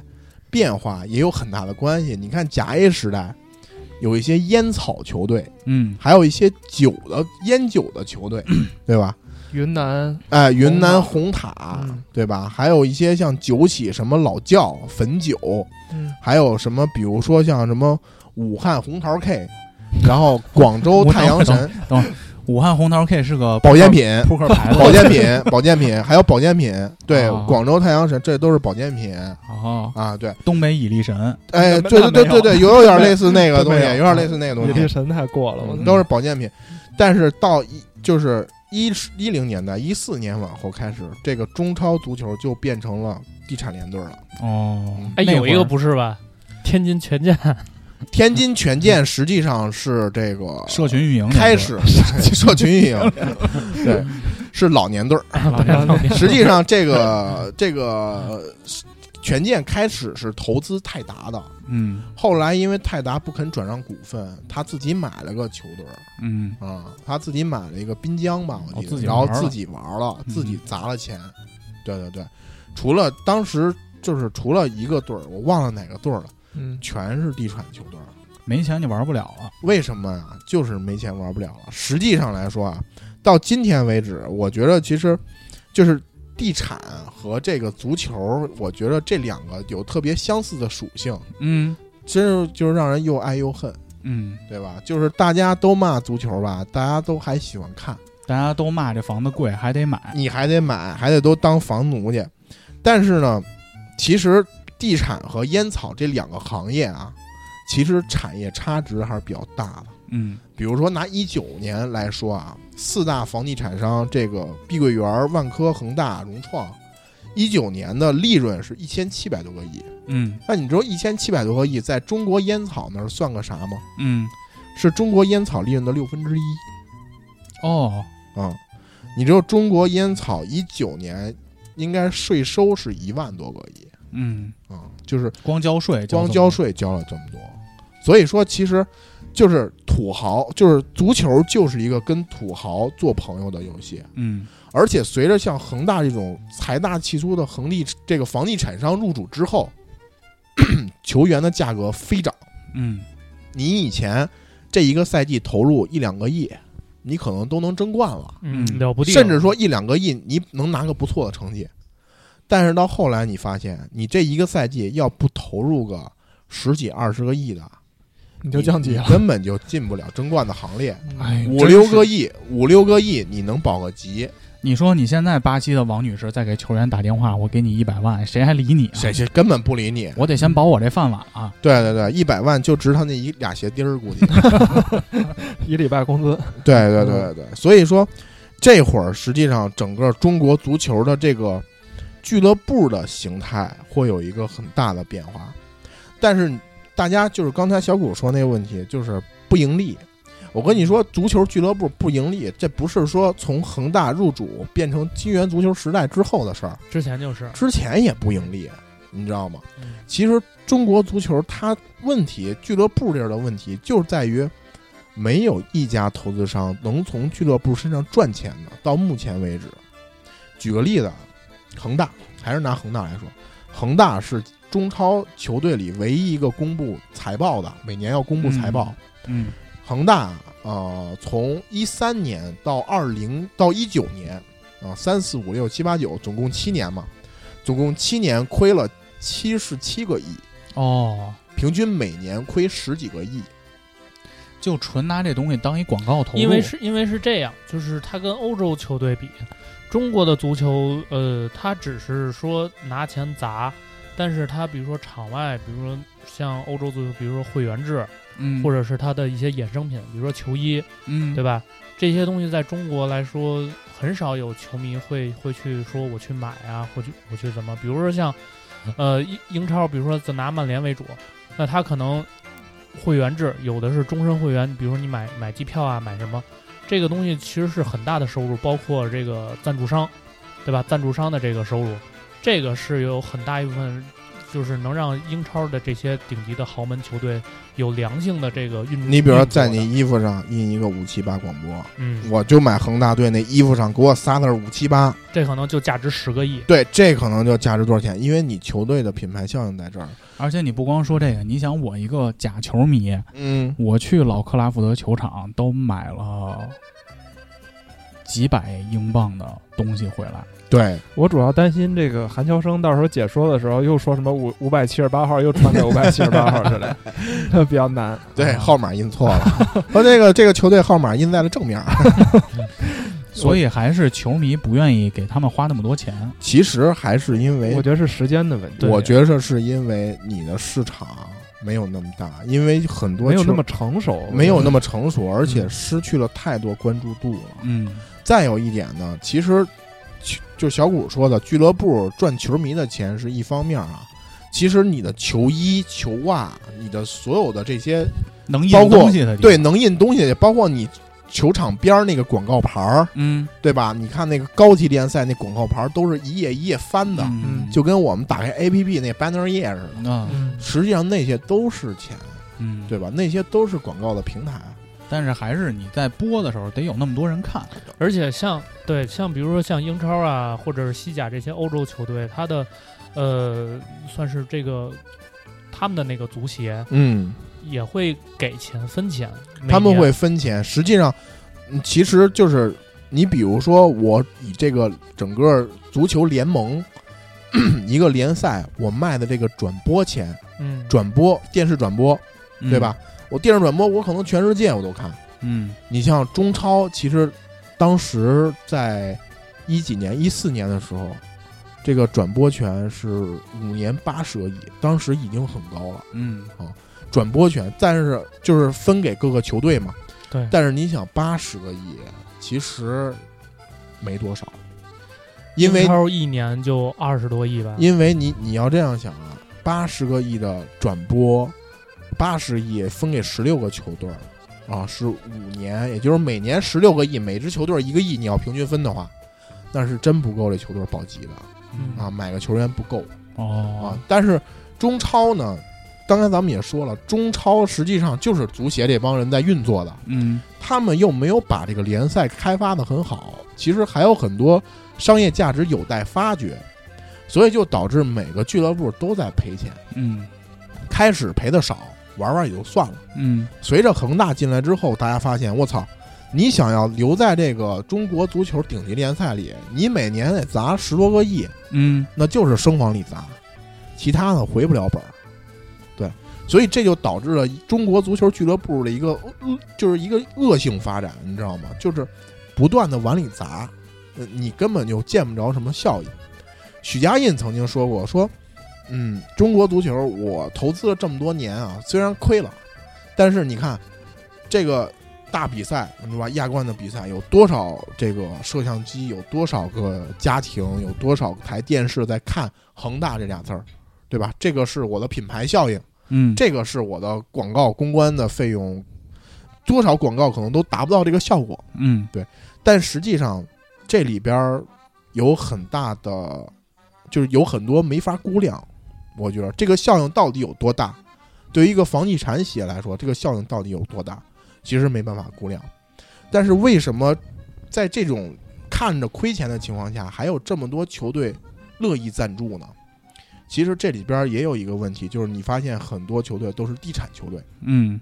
地产有一个很大的属性，就是你落户了这个当地的城市啊，比如说这个我做一个商业地产，我赞助了当地城市的一个球队，那其实可能我在当地市政府可以有一些这个便利的优惠政政治策，政策治资源，嗯嗯，有一些政治资源呢，同时我就可能会拿到一些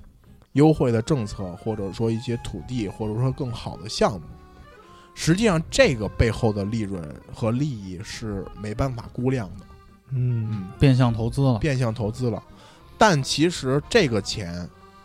他因为大家都是生意人，嗯，谁也不傻。我我也觉得商人没有说真的是赔本赚吆喝，我咱热爱这足球，慈善搞足对球呢，，嗯实际上，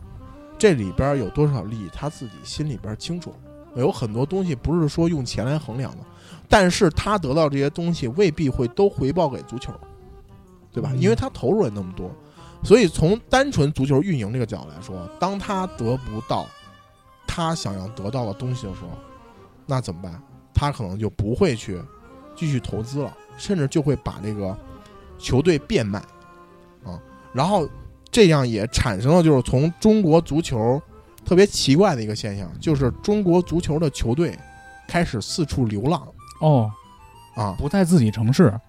可能今天我叫这个辽宁队儿，明天呢就跑到了北京，叫北京三元队儿。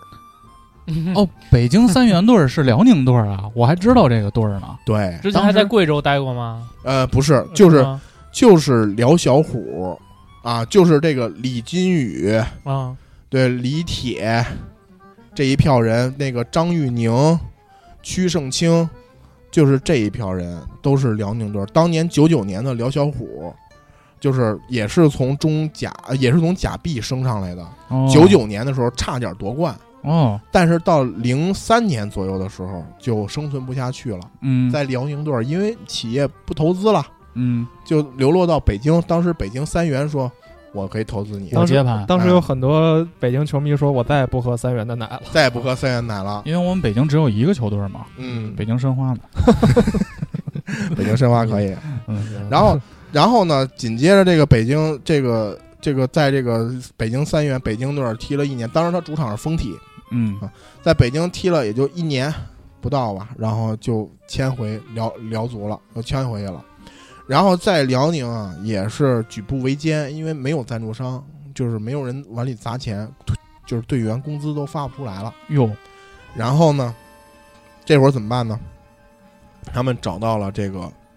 啊、在这个东北大地上啊、一个扛把子，娱乐圈的扛把哎，子，对对对对对对，就出了山海关就找赵本山啊他们就找就找到了这个本山大叔，哦，哎，希望本山大叔能给一些拉一把投资，带领东北的这支球队重振东北，对，当时想的挺好的，咱们来个文体结合，嗯，哎，对吧？文体两开花，文体两 开花，哎，新模式又是一个非常综合的模式，哎，非常综合。嗯，但是呢，这个辽宁队儿啊，这个想的是挺好的啊，想借助这个赵本山的这个知名度知名知名度、名拉点声，钱，拉搞一点钱来。嗯，但实际上来说啊，本就山是大叔并不愿意出钱是吗？对对对对，就是本山大我叔哦挂名儿可以，卖自己 IP 那个嗯心里戏里演的傻，实际上精着呢，本山大叔说：“你可以用我这个名声来批，也不能说是这个骗，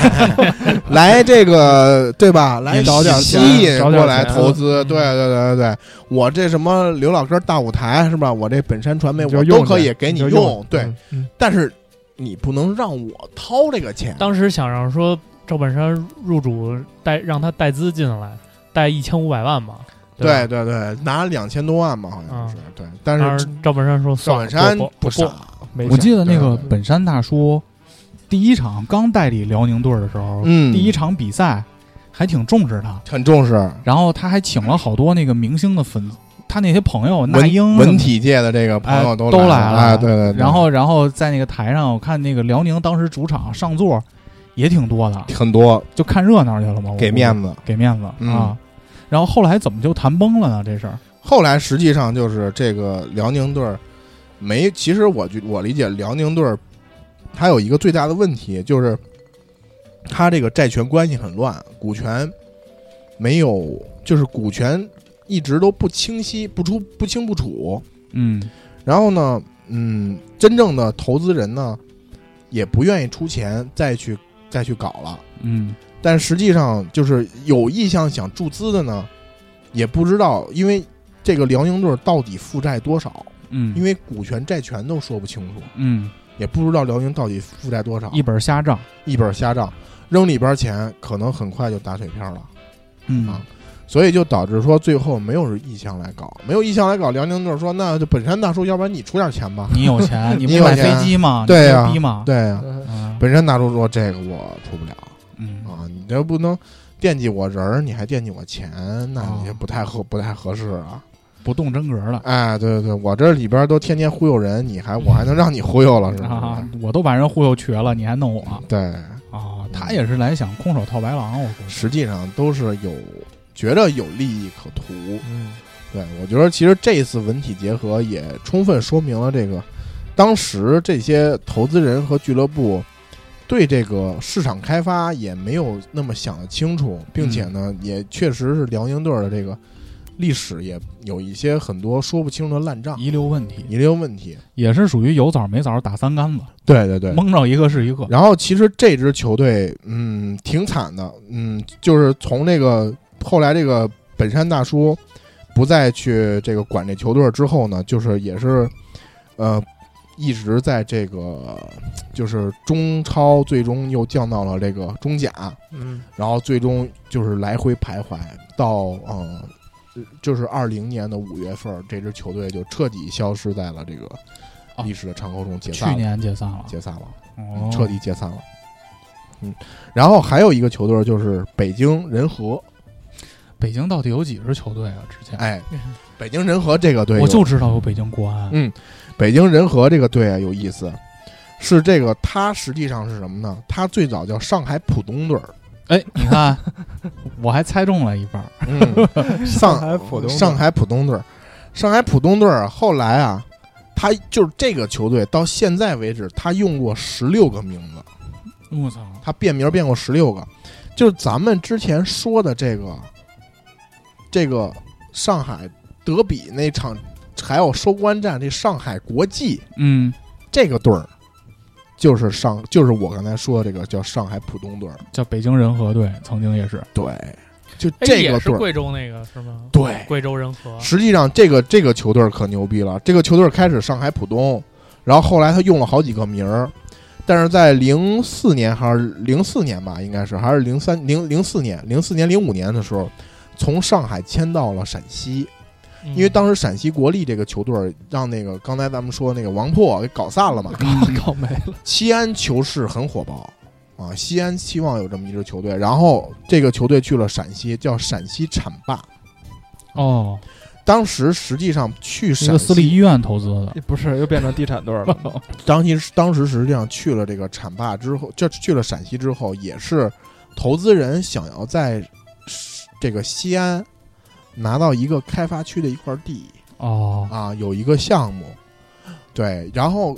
这个东西就属于说你为当地你一个企业对当地做了什么贡献，嗯，对吧？然后嗯并且呢，你有这个贡献之后呢，你也可以跟这个领导啊拉一拉关系，是对吧？得到一些这个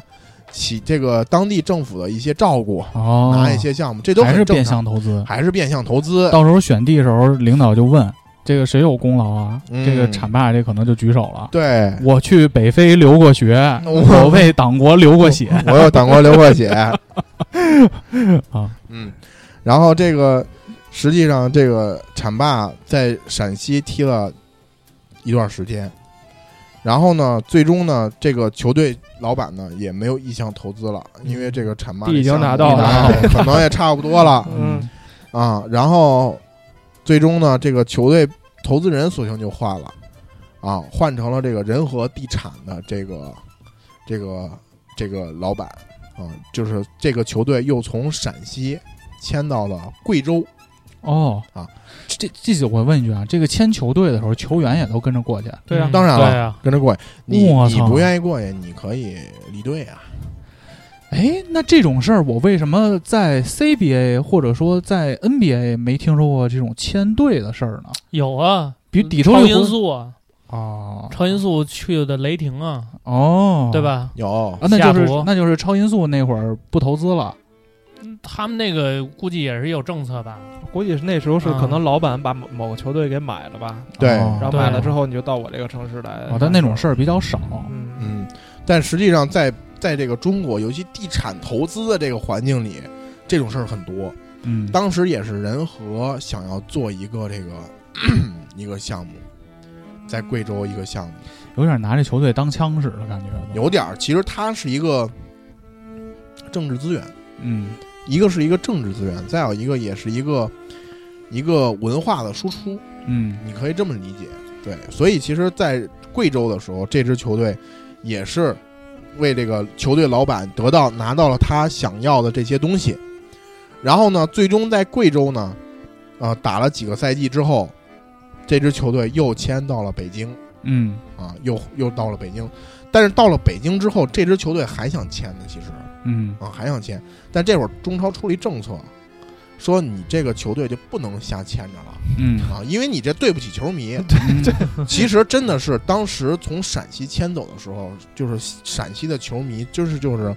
因为当时其实陕西浐灞在那几个赛季打得非常有骨气，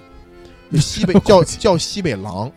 嗯，啊、有那么几场比赛就是碰了强队儿也打得非常好哦，啊，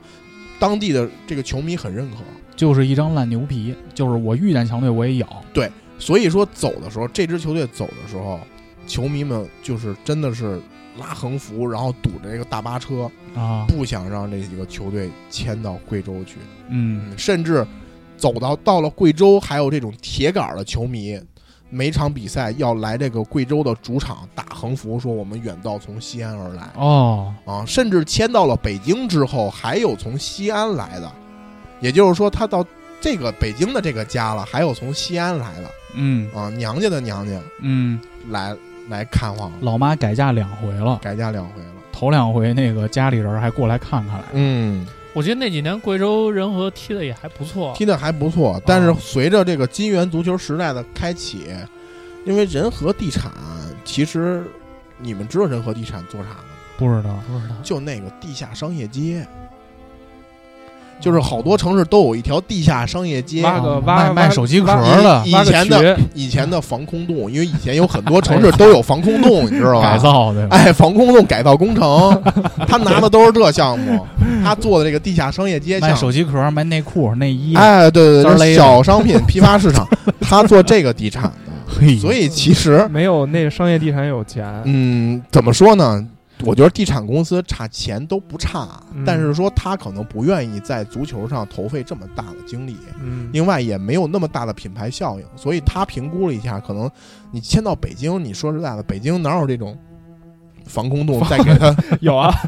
八处那边也利有。用这个资源，对吧嗯？嗯所以说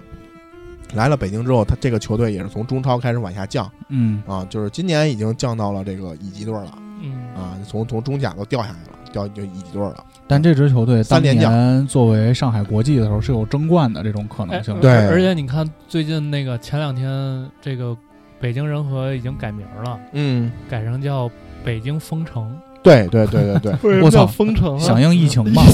防控嘛防控意识嘛，北京封城这名字可不太吉风利。我风靠是丰台的风，城是橙子的橙，对对对。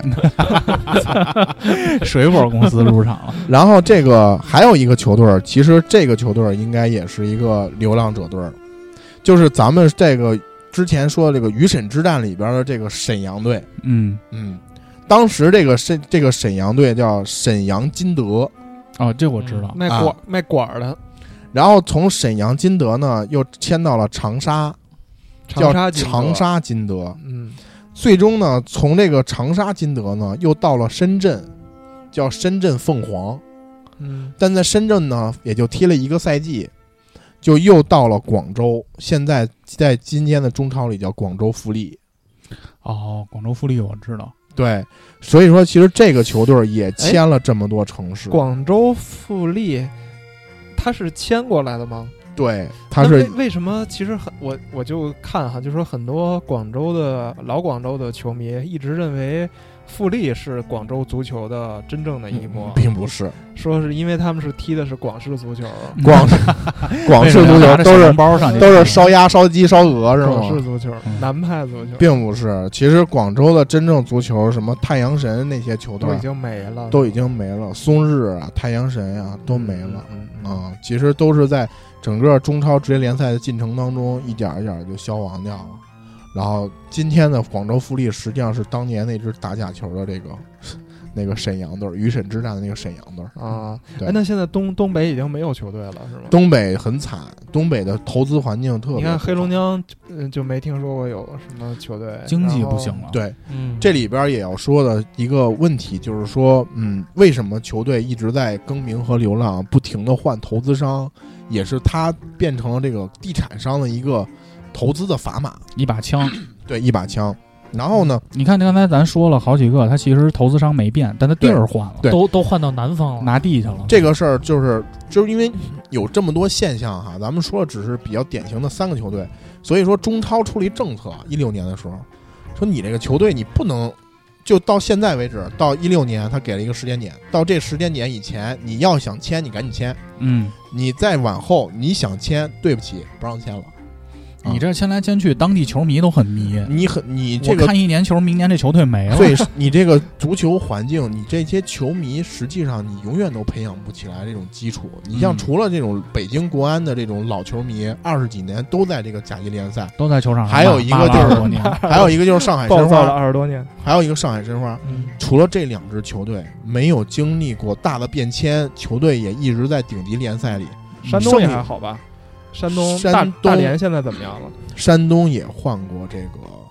这个这个这个这个这个赞助商，大连好像也萎了吧？最早的时候大连大连实多德牛逼啊是？吗？对，那个早没了啊，没了，早没了，早没了。早期的恒大嘛，不就是那种？对对对嗯然后所以说就是，呃，就是怎么说，就是这些球队其实都给当地球迷带来过这种欢乐，嗯但是呢，他迁来迁去的会非常伤这个球迷的心。嗯，所以到一六年的时候，中超出了个政策，就是说你这个俱乐部要不能再迁出了，你要维护当地的球迷，你要在当地寻找市场。嗯，但同时在一七年的时候啊，这个中超也出了一个政策，就是说，其实他也是奔着说我们要深挖这个嗯这个足球市场，实际上要有足够的这个群众基础、球迷的基础。嗯，所以说我们的这个这个每个球队的队名里要去掉企业的名字哦改成中性化中性化，树立自己球队的 IP。哎，对对对，这个中性化，这个中性啊不是说那个曾哥的那个中中中性，曾说的哥是 谁啊？曾轶可，曾轶可，曾轶可不是那个，不是是那个中性。嗯嗯，然后我们说的这个中性，实际上就是去掉这种企业的名字，企业属性弱一点。对对，正在企业属性进行嘛。现在不是，是一七年出的政嗯策，限所有中超球队三年之内要变更。有快到 deadline 了，对，其实最近就正好赶上要变更了，但这里边又带来了一个问题：你的俱乐部可不可是不盈利的？你的俱乐部本身就靠着这这些名字去打赞品牌助嘛商品牌去去去去提高知名度呢？我买了个 banner 页，但是你不能告诉我这 banner 页上是哪款产品。对，你你就这说个功能， 你说五七八这个，我买了一个广告，你到时候五七八这仨字儿你不给我展示出来，那我这人家看完这干嘛呢？啥呀？这是，嗯，对吧？我这钱白花。所以你会发现，就是最近每一个球队的赞助商都开始不不怎么投钱了，因为你在这个球队里基本上没有名字了，不知道你这个球队是是背后的赞助商，你球衣上也不能印着恒大俩字儿，不行了，嗯，不行了，不让了，国安不行了。但是呢，这球衣也不行了吗？球衣也不行了，俱乐部名字也不行，球衣也不行。其实这样做的好处就是为了说，中国足协的说法是说，为了打造百年俱乐部嗯啊，因为你这球队今儿个叫恒大，对吧？明儿个叫太阳神，后儿个叫医药。不是还有一阵儿叫恒大淘宝吗？对，恒大它现在也是恒大淘宝，啊啊它两个大股东嘛。嗯那你这球队就是文化，其实一直在变，你这嗯球队还是一个不稳定的因素。嗯但其实这个结论，就是这个结果，它这个政策导致的结果，就会导致这些投资人失去了对足球投资的兴趣，嗯然后这也引发了现在，就是我们现在在录音的这这段时间里，所有球队都开始拖欠球球员的工资，欠薪问题特别严重，而且每个球队在明年的这个新的赛季都不会加大投入引援了。比如说像江苏苏宁就在欠薪，江苏苏宁拿了冠军，呃，在今二零年那年么拿疫了情的冠冠军嘛对，但是在二一年到到今天为止，二零年冠军的奖金都没发。我听说他们国米那块儿都快撤哦了，对，国米要撤，嗯，但是但是我觉得好像，我觉得跟苏宁本身有关系。肯定跟有整个关系疫情、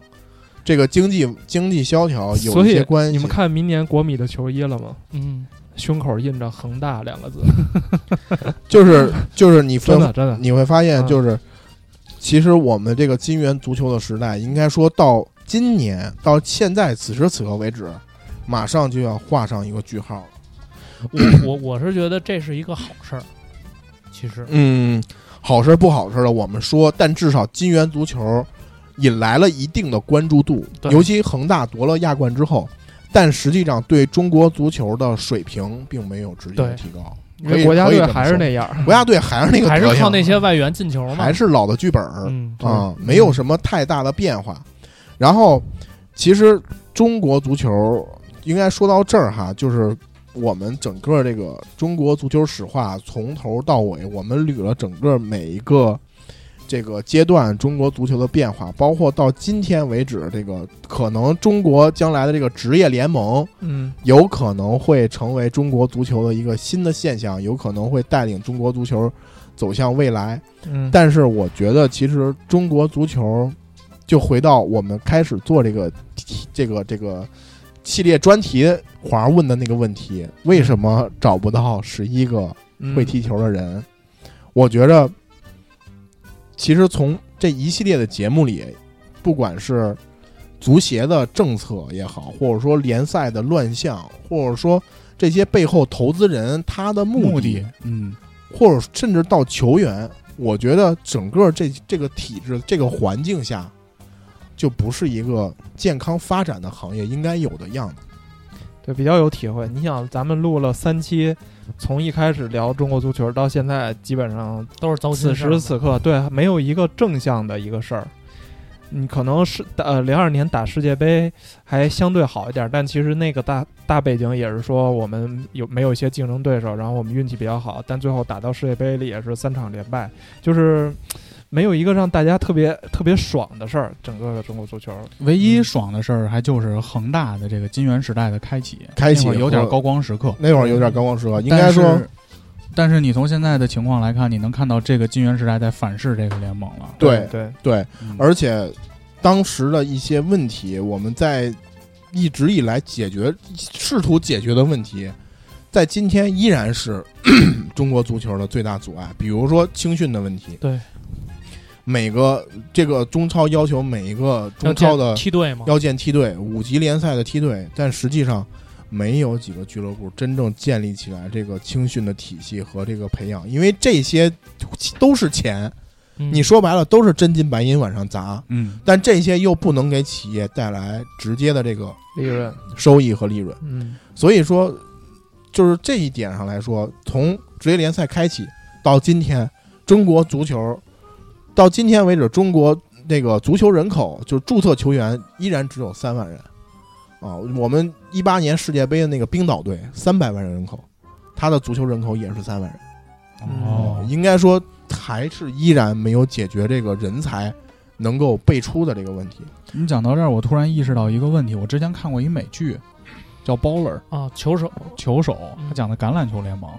橄榄球其实也是一个薪资待遇比较高的联盟，它都是以每个球队作为单位去运营这个球队的。我无论是投资换总换经纪人换总经理，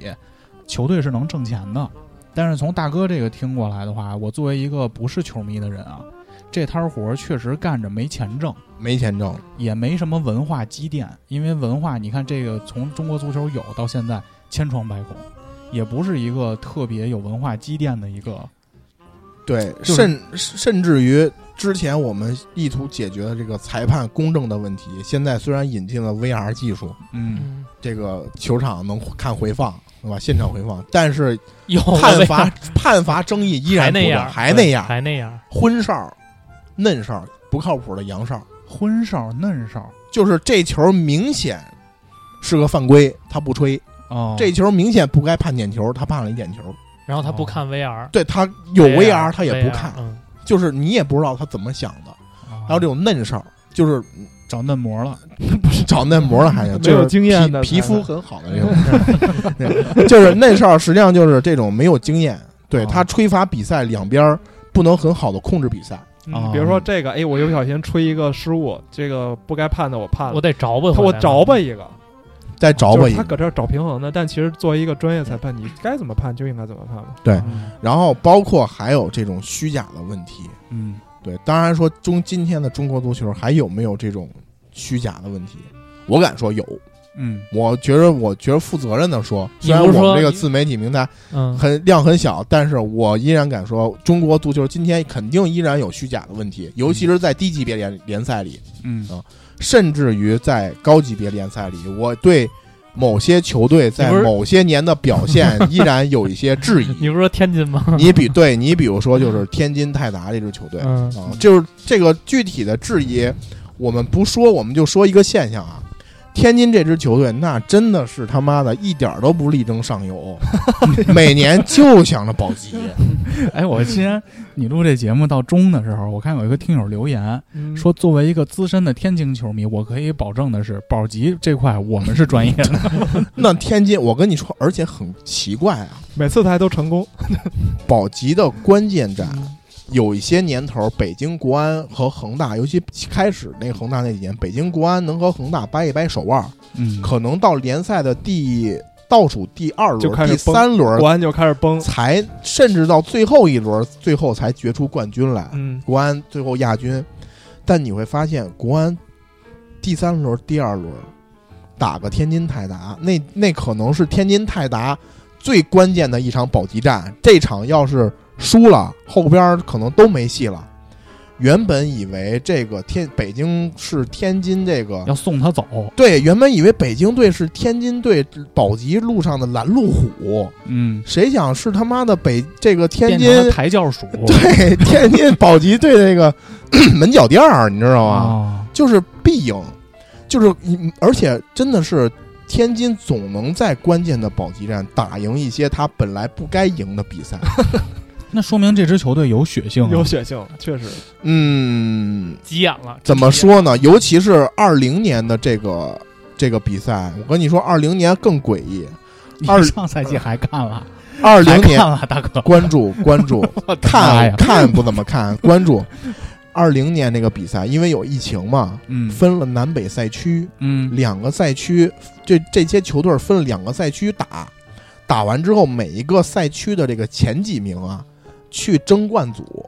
啊，就第哦二阶段是前几名去争冠组，嗯后几名去保级组。嗯，这天津队啊，在这个第一阶段的比赛里，他妈一场没赢。嗯，一场没赢啊， 老弟，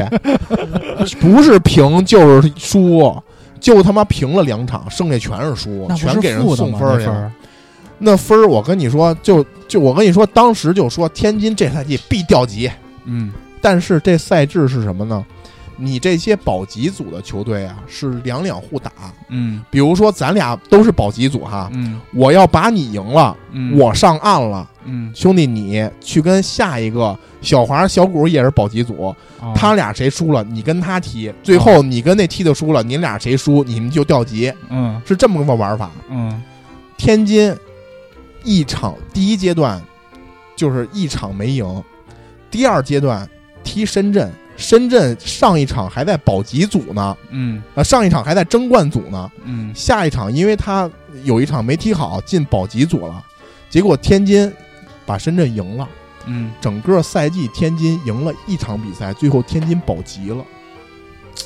你说，第一，这赛制很奇葩，啊，嗯，有比天津战绩好的，嗯但是最后保还得级跟人筛去，保级组这几场关键比赛没打好，嗯一锤子买卖就输了。嗯天津是整个赛季全他妈输，全跟梦游似的，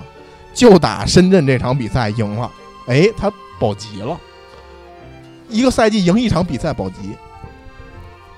这 这就是天津队。我我不我没有明确的证据说天津有猫腻，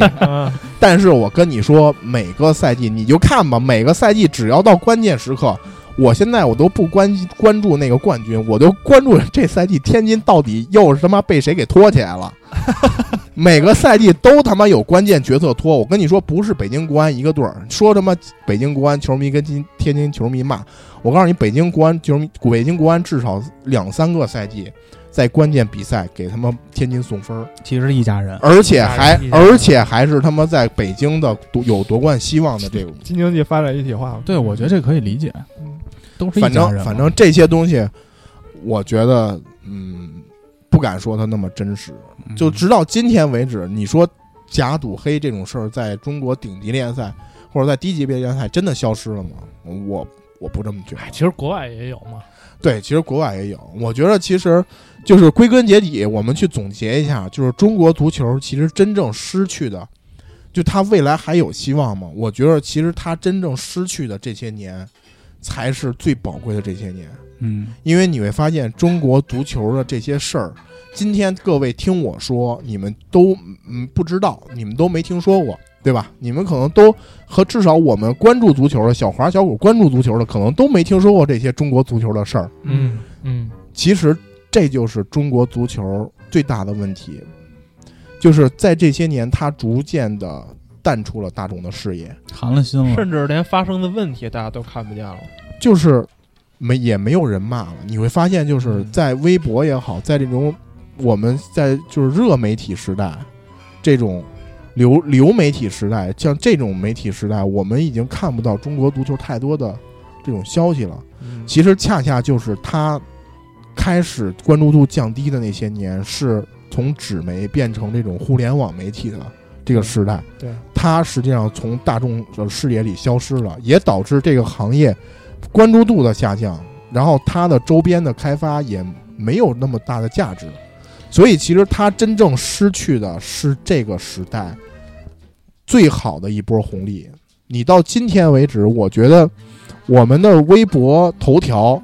都被一些娱乐明星霸占。嗯，一个娱乐明星可能他他妈换个头像，他都他妈能他在综艺节目里说谁戴着头环好看都能上都热能搜上个热搜。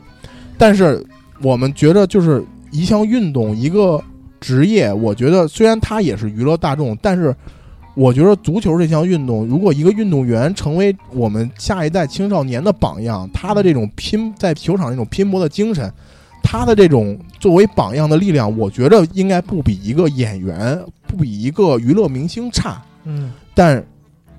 没有这样的人了，就是他已经淹没在了大众的视野里，他失去了那些年，恰恰就是流量时代的最好的红利期。所以说，在今天为到今天为止，这个产业会越来越萎缩，萎缩嗯和低迷。你期待它能有什么变化呢？你你期望谁能来改变这个现状啊呢？而且直接导致的一个问题是，你看我现在看青少年的这种培训，滑雪、嗯橄榄球、篮球，嗯，鲜有足球。对，尽管还有一帮小孩儿可能在踢足球，但是鲜有足球啊。对，而且你看，大哥现在说这个媒体上展示的 N F L 都他妈有点儿，嗯嗯，棒球都能看到，没有足球。也就是国外这些联赛有，中国都没了。嗯，吴磊可能偶尔会上一上吧，因对为踢得好嘛。对，但是你嗯吴磊看，那也是被媒体无无脑吹的，只能吹他了。只能吹他了。嗯，但是你看，现在咱们打开微博，反正全是 NBA。你知道我那个手机啊，呃，所有的 A P P 的通知我基本上都关了，我唯一没关的就是一个叫直播吧的 A P A P P。嗯，期待着它能跳出一个中国中超的信息。呃，是这样，我看所有的呃球队的比赛啊，国内的、国外的啊，我一般会看评论，因为我觉得评论是最有意思的。对，对对， 就是中国这帮球迷啊，就是他的评论智永慧远全用这儿了。就是永远都都能在评论里头找出一些亮点金句来。嗯然后我发现一个现象，就是比如说呃，国外的足球，英超，比如说曼联啊，曼联踢个什么其他的球队，基本上我在这个 A P P 的呃看它的这个留言数量，呃，没下过没有低于过五百，嗯，就都是很高，可能打一些利物浦啊、切尔西啊，可能会一两千的这个这评论数。嗯，中国的这个这些球队啊，评论数没有上过五百的，除了像一些亚冠、或者一些焦点战，焦点战可能会有五百、一千的，嗯，剩下的基本就一二百，就说就就就间接的从这块儿就能反映出来这个关注度。关注对度，嘛其。实他在年轻人的这个受众群体，真正他该受众的群体里，他的影响力是逐渐的在降低。按照比例来说，逐渐地在降低。他没有这些娱乐明星，没有这些当红的这些网红，他们的这个影响力高。这也是为什么中国足球到今天整个行业，你会发现它就是一个恶劣的发展，永远就是我觉得想扭转这个局面很难了。他失去了那些年，恰恰是最宝贵的那些年。但是最近国家有一条新的政策，要鼓励培养孩子的阳刚 之气，会不会对这个事情有帮助？其实足球现在已经列为很多中考的必考的科目了，啊啊！你不知道吗？不知道啊，以前咱们中考的时候会有运球绕杆儿那不是篮球啊，啊，现在改成盘带绕杆儿了。哎盘带 盘带绕几个杆儿，然后最后一脚射门儿，然后哦射进这个门儿。嗯，但实际上来说，效果和收治益标不治本啊呀、对效果和收益没有那么大，因为我他妈初中颠了一年的软排，我现在就没打排球。你他妈天天学数理化，你天天你高中高三的时候，你知道卫星怎么走，你现在知道吗？你也什么都不知道啊，因为这种应试的东西你不是兴趣，嗯，对嗯吧？我觉得我现在能想到的，也就是老天开眼，可能足球圈里再出一个像姚明这样的人出来，孙兴敏，孙兴孙民兴民这嗯样一个人出来，可能能带动一批家但长。但问题在对于于，这个就是运又动回的到了，又这回个到青了，训的问题嘛，又回到对，又回到了一个是青训的问题，再有他如果在这个中超这个市场环境里，他即使他十八岁是个天才，加入了一个中超球队之后，他可能到二十岁到二十五岁，他已也经在关了五年了，沦为了一个庸才了，你知道呃吗？，我不知道我之前说没说过，就那个徐亮嗯，啊，我之前缺德的那个吗？不啊不是是不是任任意球脚法特别好的嘛，对对对之前在对对北京国安踢过一段时间。他前段时间有一个直播，徐克汉亮嘛，然后他呢就是在自己就是说自己的职业生涯最遗憾，他有三个关键的遗憾点，一个是二十岁，他说二十岁，他好像当时二十岁是在他被是在本山大叔训过话嘛？辽足对就是辽足，他在他辽足出来的，啊辽宁，当时是有那个国外的球队想找他，让他留嗯洋是，吧？对，嗯辽足没放。哦然后呢是二十四岁，好像是是是在哪儿？国安、呃，国安，那就国安没放。然后后来他从国安走了，广药，去广药，广药也没放不。是他先来的广药，先去广药，后去再去国安，国安对对对最后去后来申申花，好像就去申花反了，正就是申花退役了这这个这个三个三三个球队都没有放他走。呃，具体原因他也没说啊，但是其实他说说完之后，就是他就哭了嘛，嗯，觉得这是他生涯最大的遗憾，就是可能也是跟中国足球的这些政策啊什么的相关。就是你确实有人才，我觉得人才肯定不少。你十三个亿难道没有个人才吗？就算三万个注册的，他肯定也有踢的好，总有俩牲口。对，总有你俩想什我么们高我们大学还有一个穿拖鞋一米七八能抓篮筐的牲口呢。那也对，少你培训说去你打说架啊那了你说为什么最后留洋的可能就那么几个？现在只只有一个那谁吴磊，吴磊，那肯定就是这个中国足球这些这些政策呀，或者是这些人情世故啊，去耽误了。因为后我之前那个呃一个公司，然后之前上班有一个老哥，他之前反正家里人也是那个认识，就是玩足球的吧，他就跟我说说，中国足球的青训啊，千万你别指望。就是你，你要是想踢青训，OK，你你不得准备个十万二十万，你没戏。就是你你踢球踢得再好，你没有钱，你进不来这个圈子。但是，嗯，我觉得其实真正好的运动员，并不能改变中国联赛整个好的体对制你，靠一个人的靠那一个人的力量很难改变。你即使说他在这个西甲的顶级联赛或者英超顶级联赛效力，中国足球还是这样的体制下，还是这样的市场环境下，还是当前这样的关注度，我觉得这个行业没有长足的发展，永远没错都是在这样一个恶性循环里不断的挣扎。你看篮球一样吗？对有姚明又能怎么着啊？嗯，你所到以现在软的，所以其实我觉得，就是说完这个，这个作为一个中国足球史话的一个结语啊，我觉得就是中国足球史话，我们就做了三期节目。我觉得中国足球是一部苦难史，也是一部探索史，就是他在不断的探寻，在这个环境下怎么样一个出路，但是在呃各种试错之后，实际上他缺掉的或者说他丧失的那些岁月，我觉着应该被人遗忘在这个历史长河中的这些岁月，实际上是最宝贵的。实际上，他丢掉了很多嗯关键的东西，也是导致他今天的这样一个局面。我觉得他实际上是当前社会，我觉得可能并不是光中国这样，啊我觉得其他国家也会这样，就是在一个嗯社会当中一项一个行业或者一个运动的一个缩影。嗯，就是当这个行业和市场不成熟，当有更多的这个体制上的缺陷、制度上的缺陷的时候，最后这个行业会从一个良性的发展，一点儿一点儿变成一个人人唾弃，并且没有太多人关注的一个行业，它最终也会走向一个慢性死亡。当然，我们并不能排除它将来会有一个起死回生的一个一个一个呃一个转机吧，奇迹。一个奇迹，但是我们也不能说它到底是起死回生呢，还是回光返照。我觉得其实这就是我们这整个的这个中国足球史话这个三期节目啊，基本上就到这儿。那也非常感谢您一直以来对五七八广播的收听，中国足球史话也告一段落。如果您一直喜欢五七八广播，请上微博搜索五七八广播，关注我们。微博后台留言，加入五七八广播花好月圆俱乐部微信听友群。呃，去云音乐、荔枝 FM，还有荔枝播客、小宇宙、Podcast，搜索“五七八广播”。投稿请私信我们，或者呃发邮箱啊 radio 五七八 at 六六三点 com。祝大家新的一周生活愉快，拜拜拜。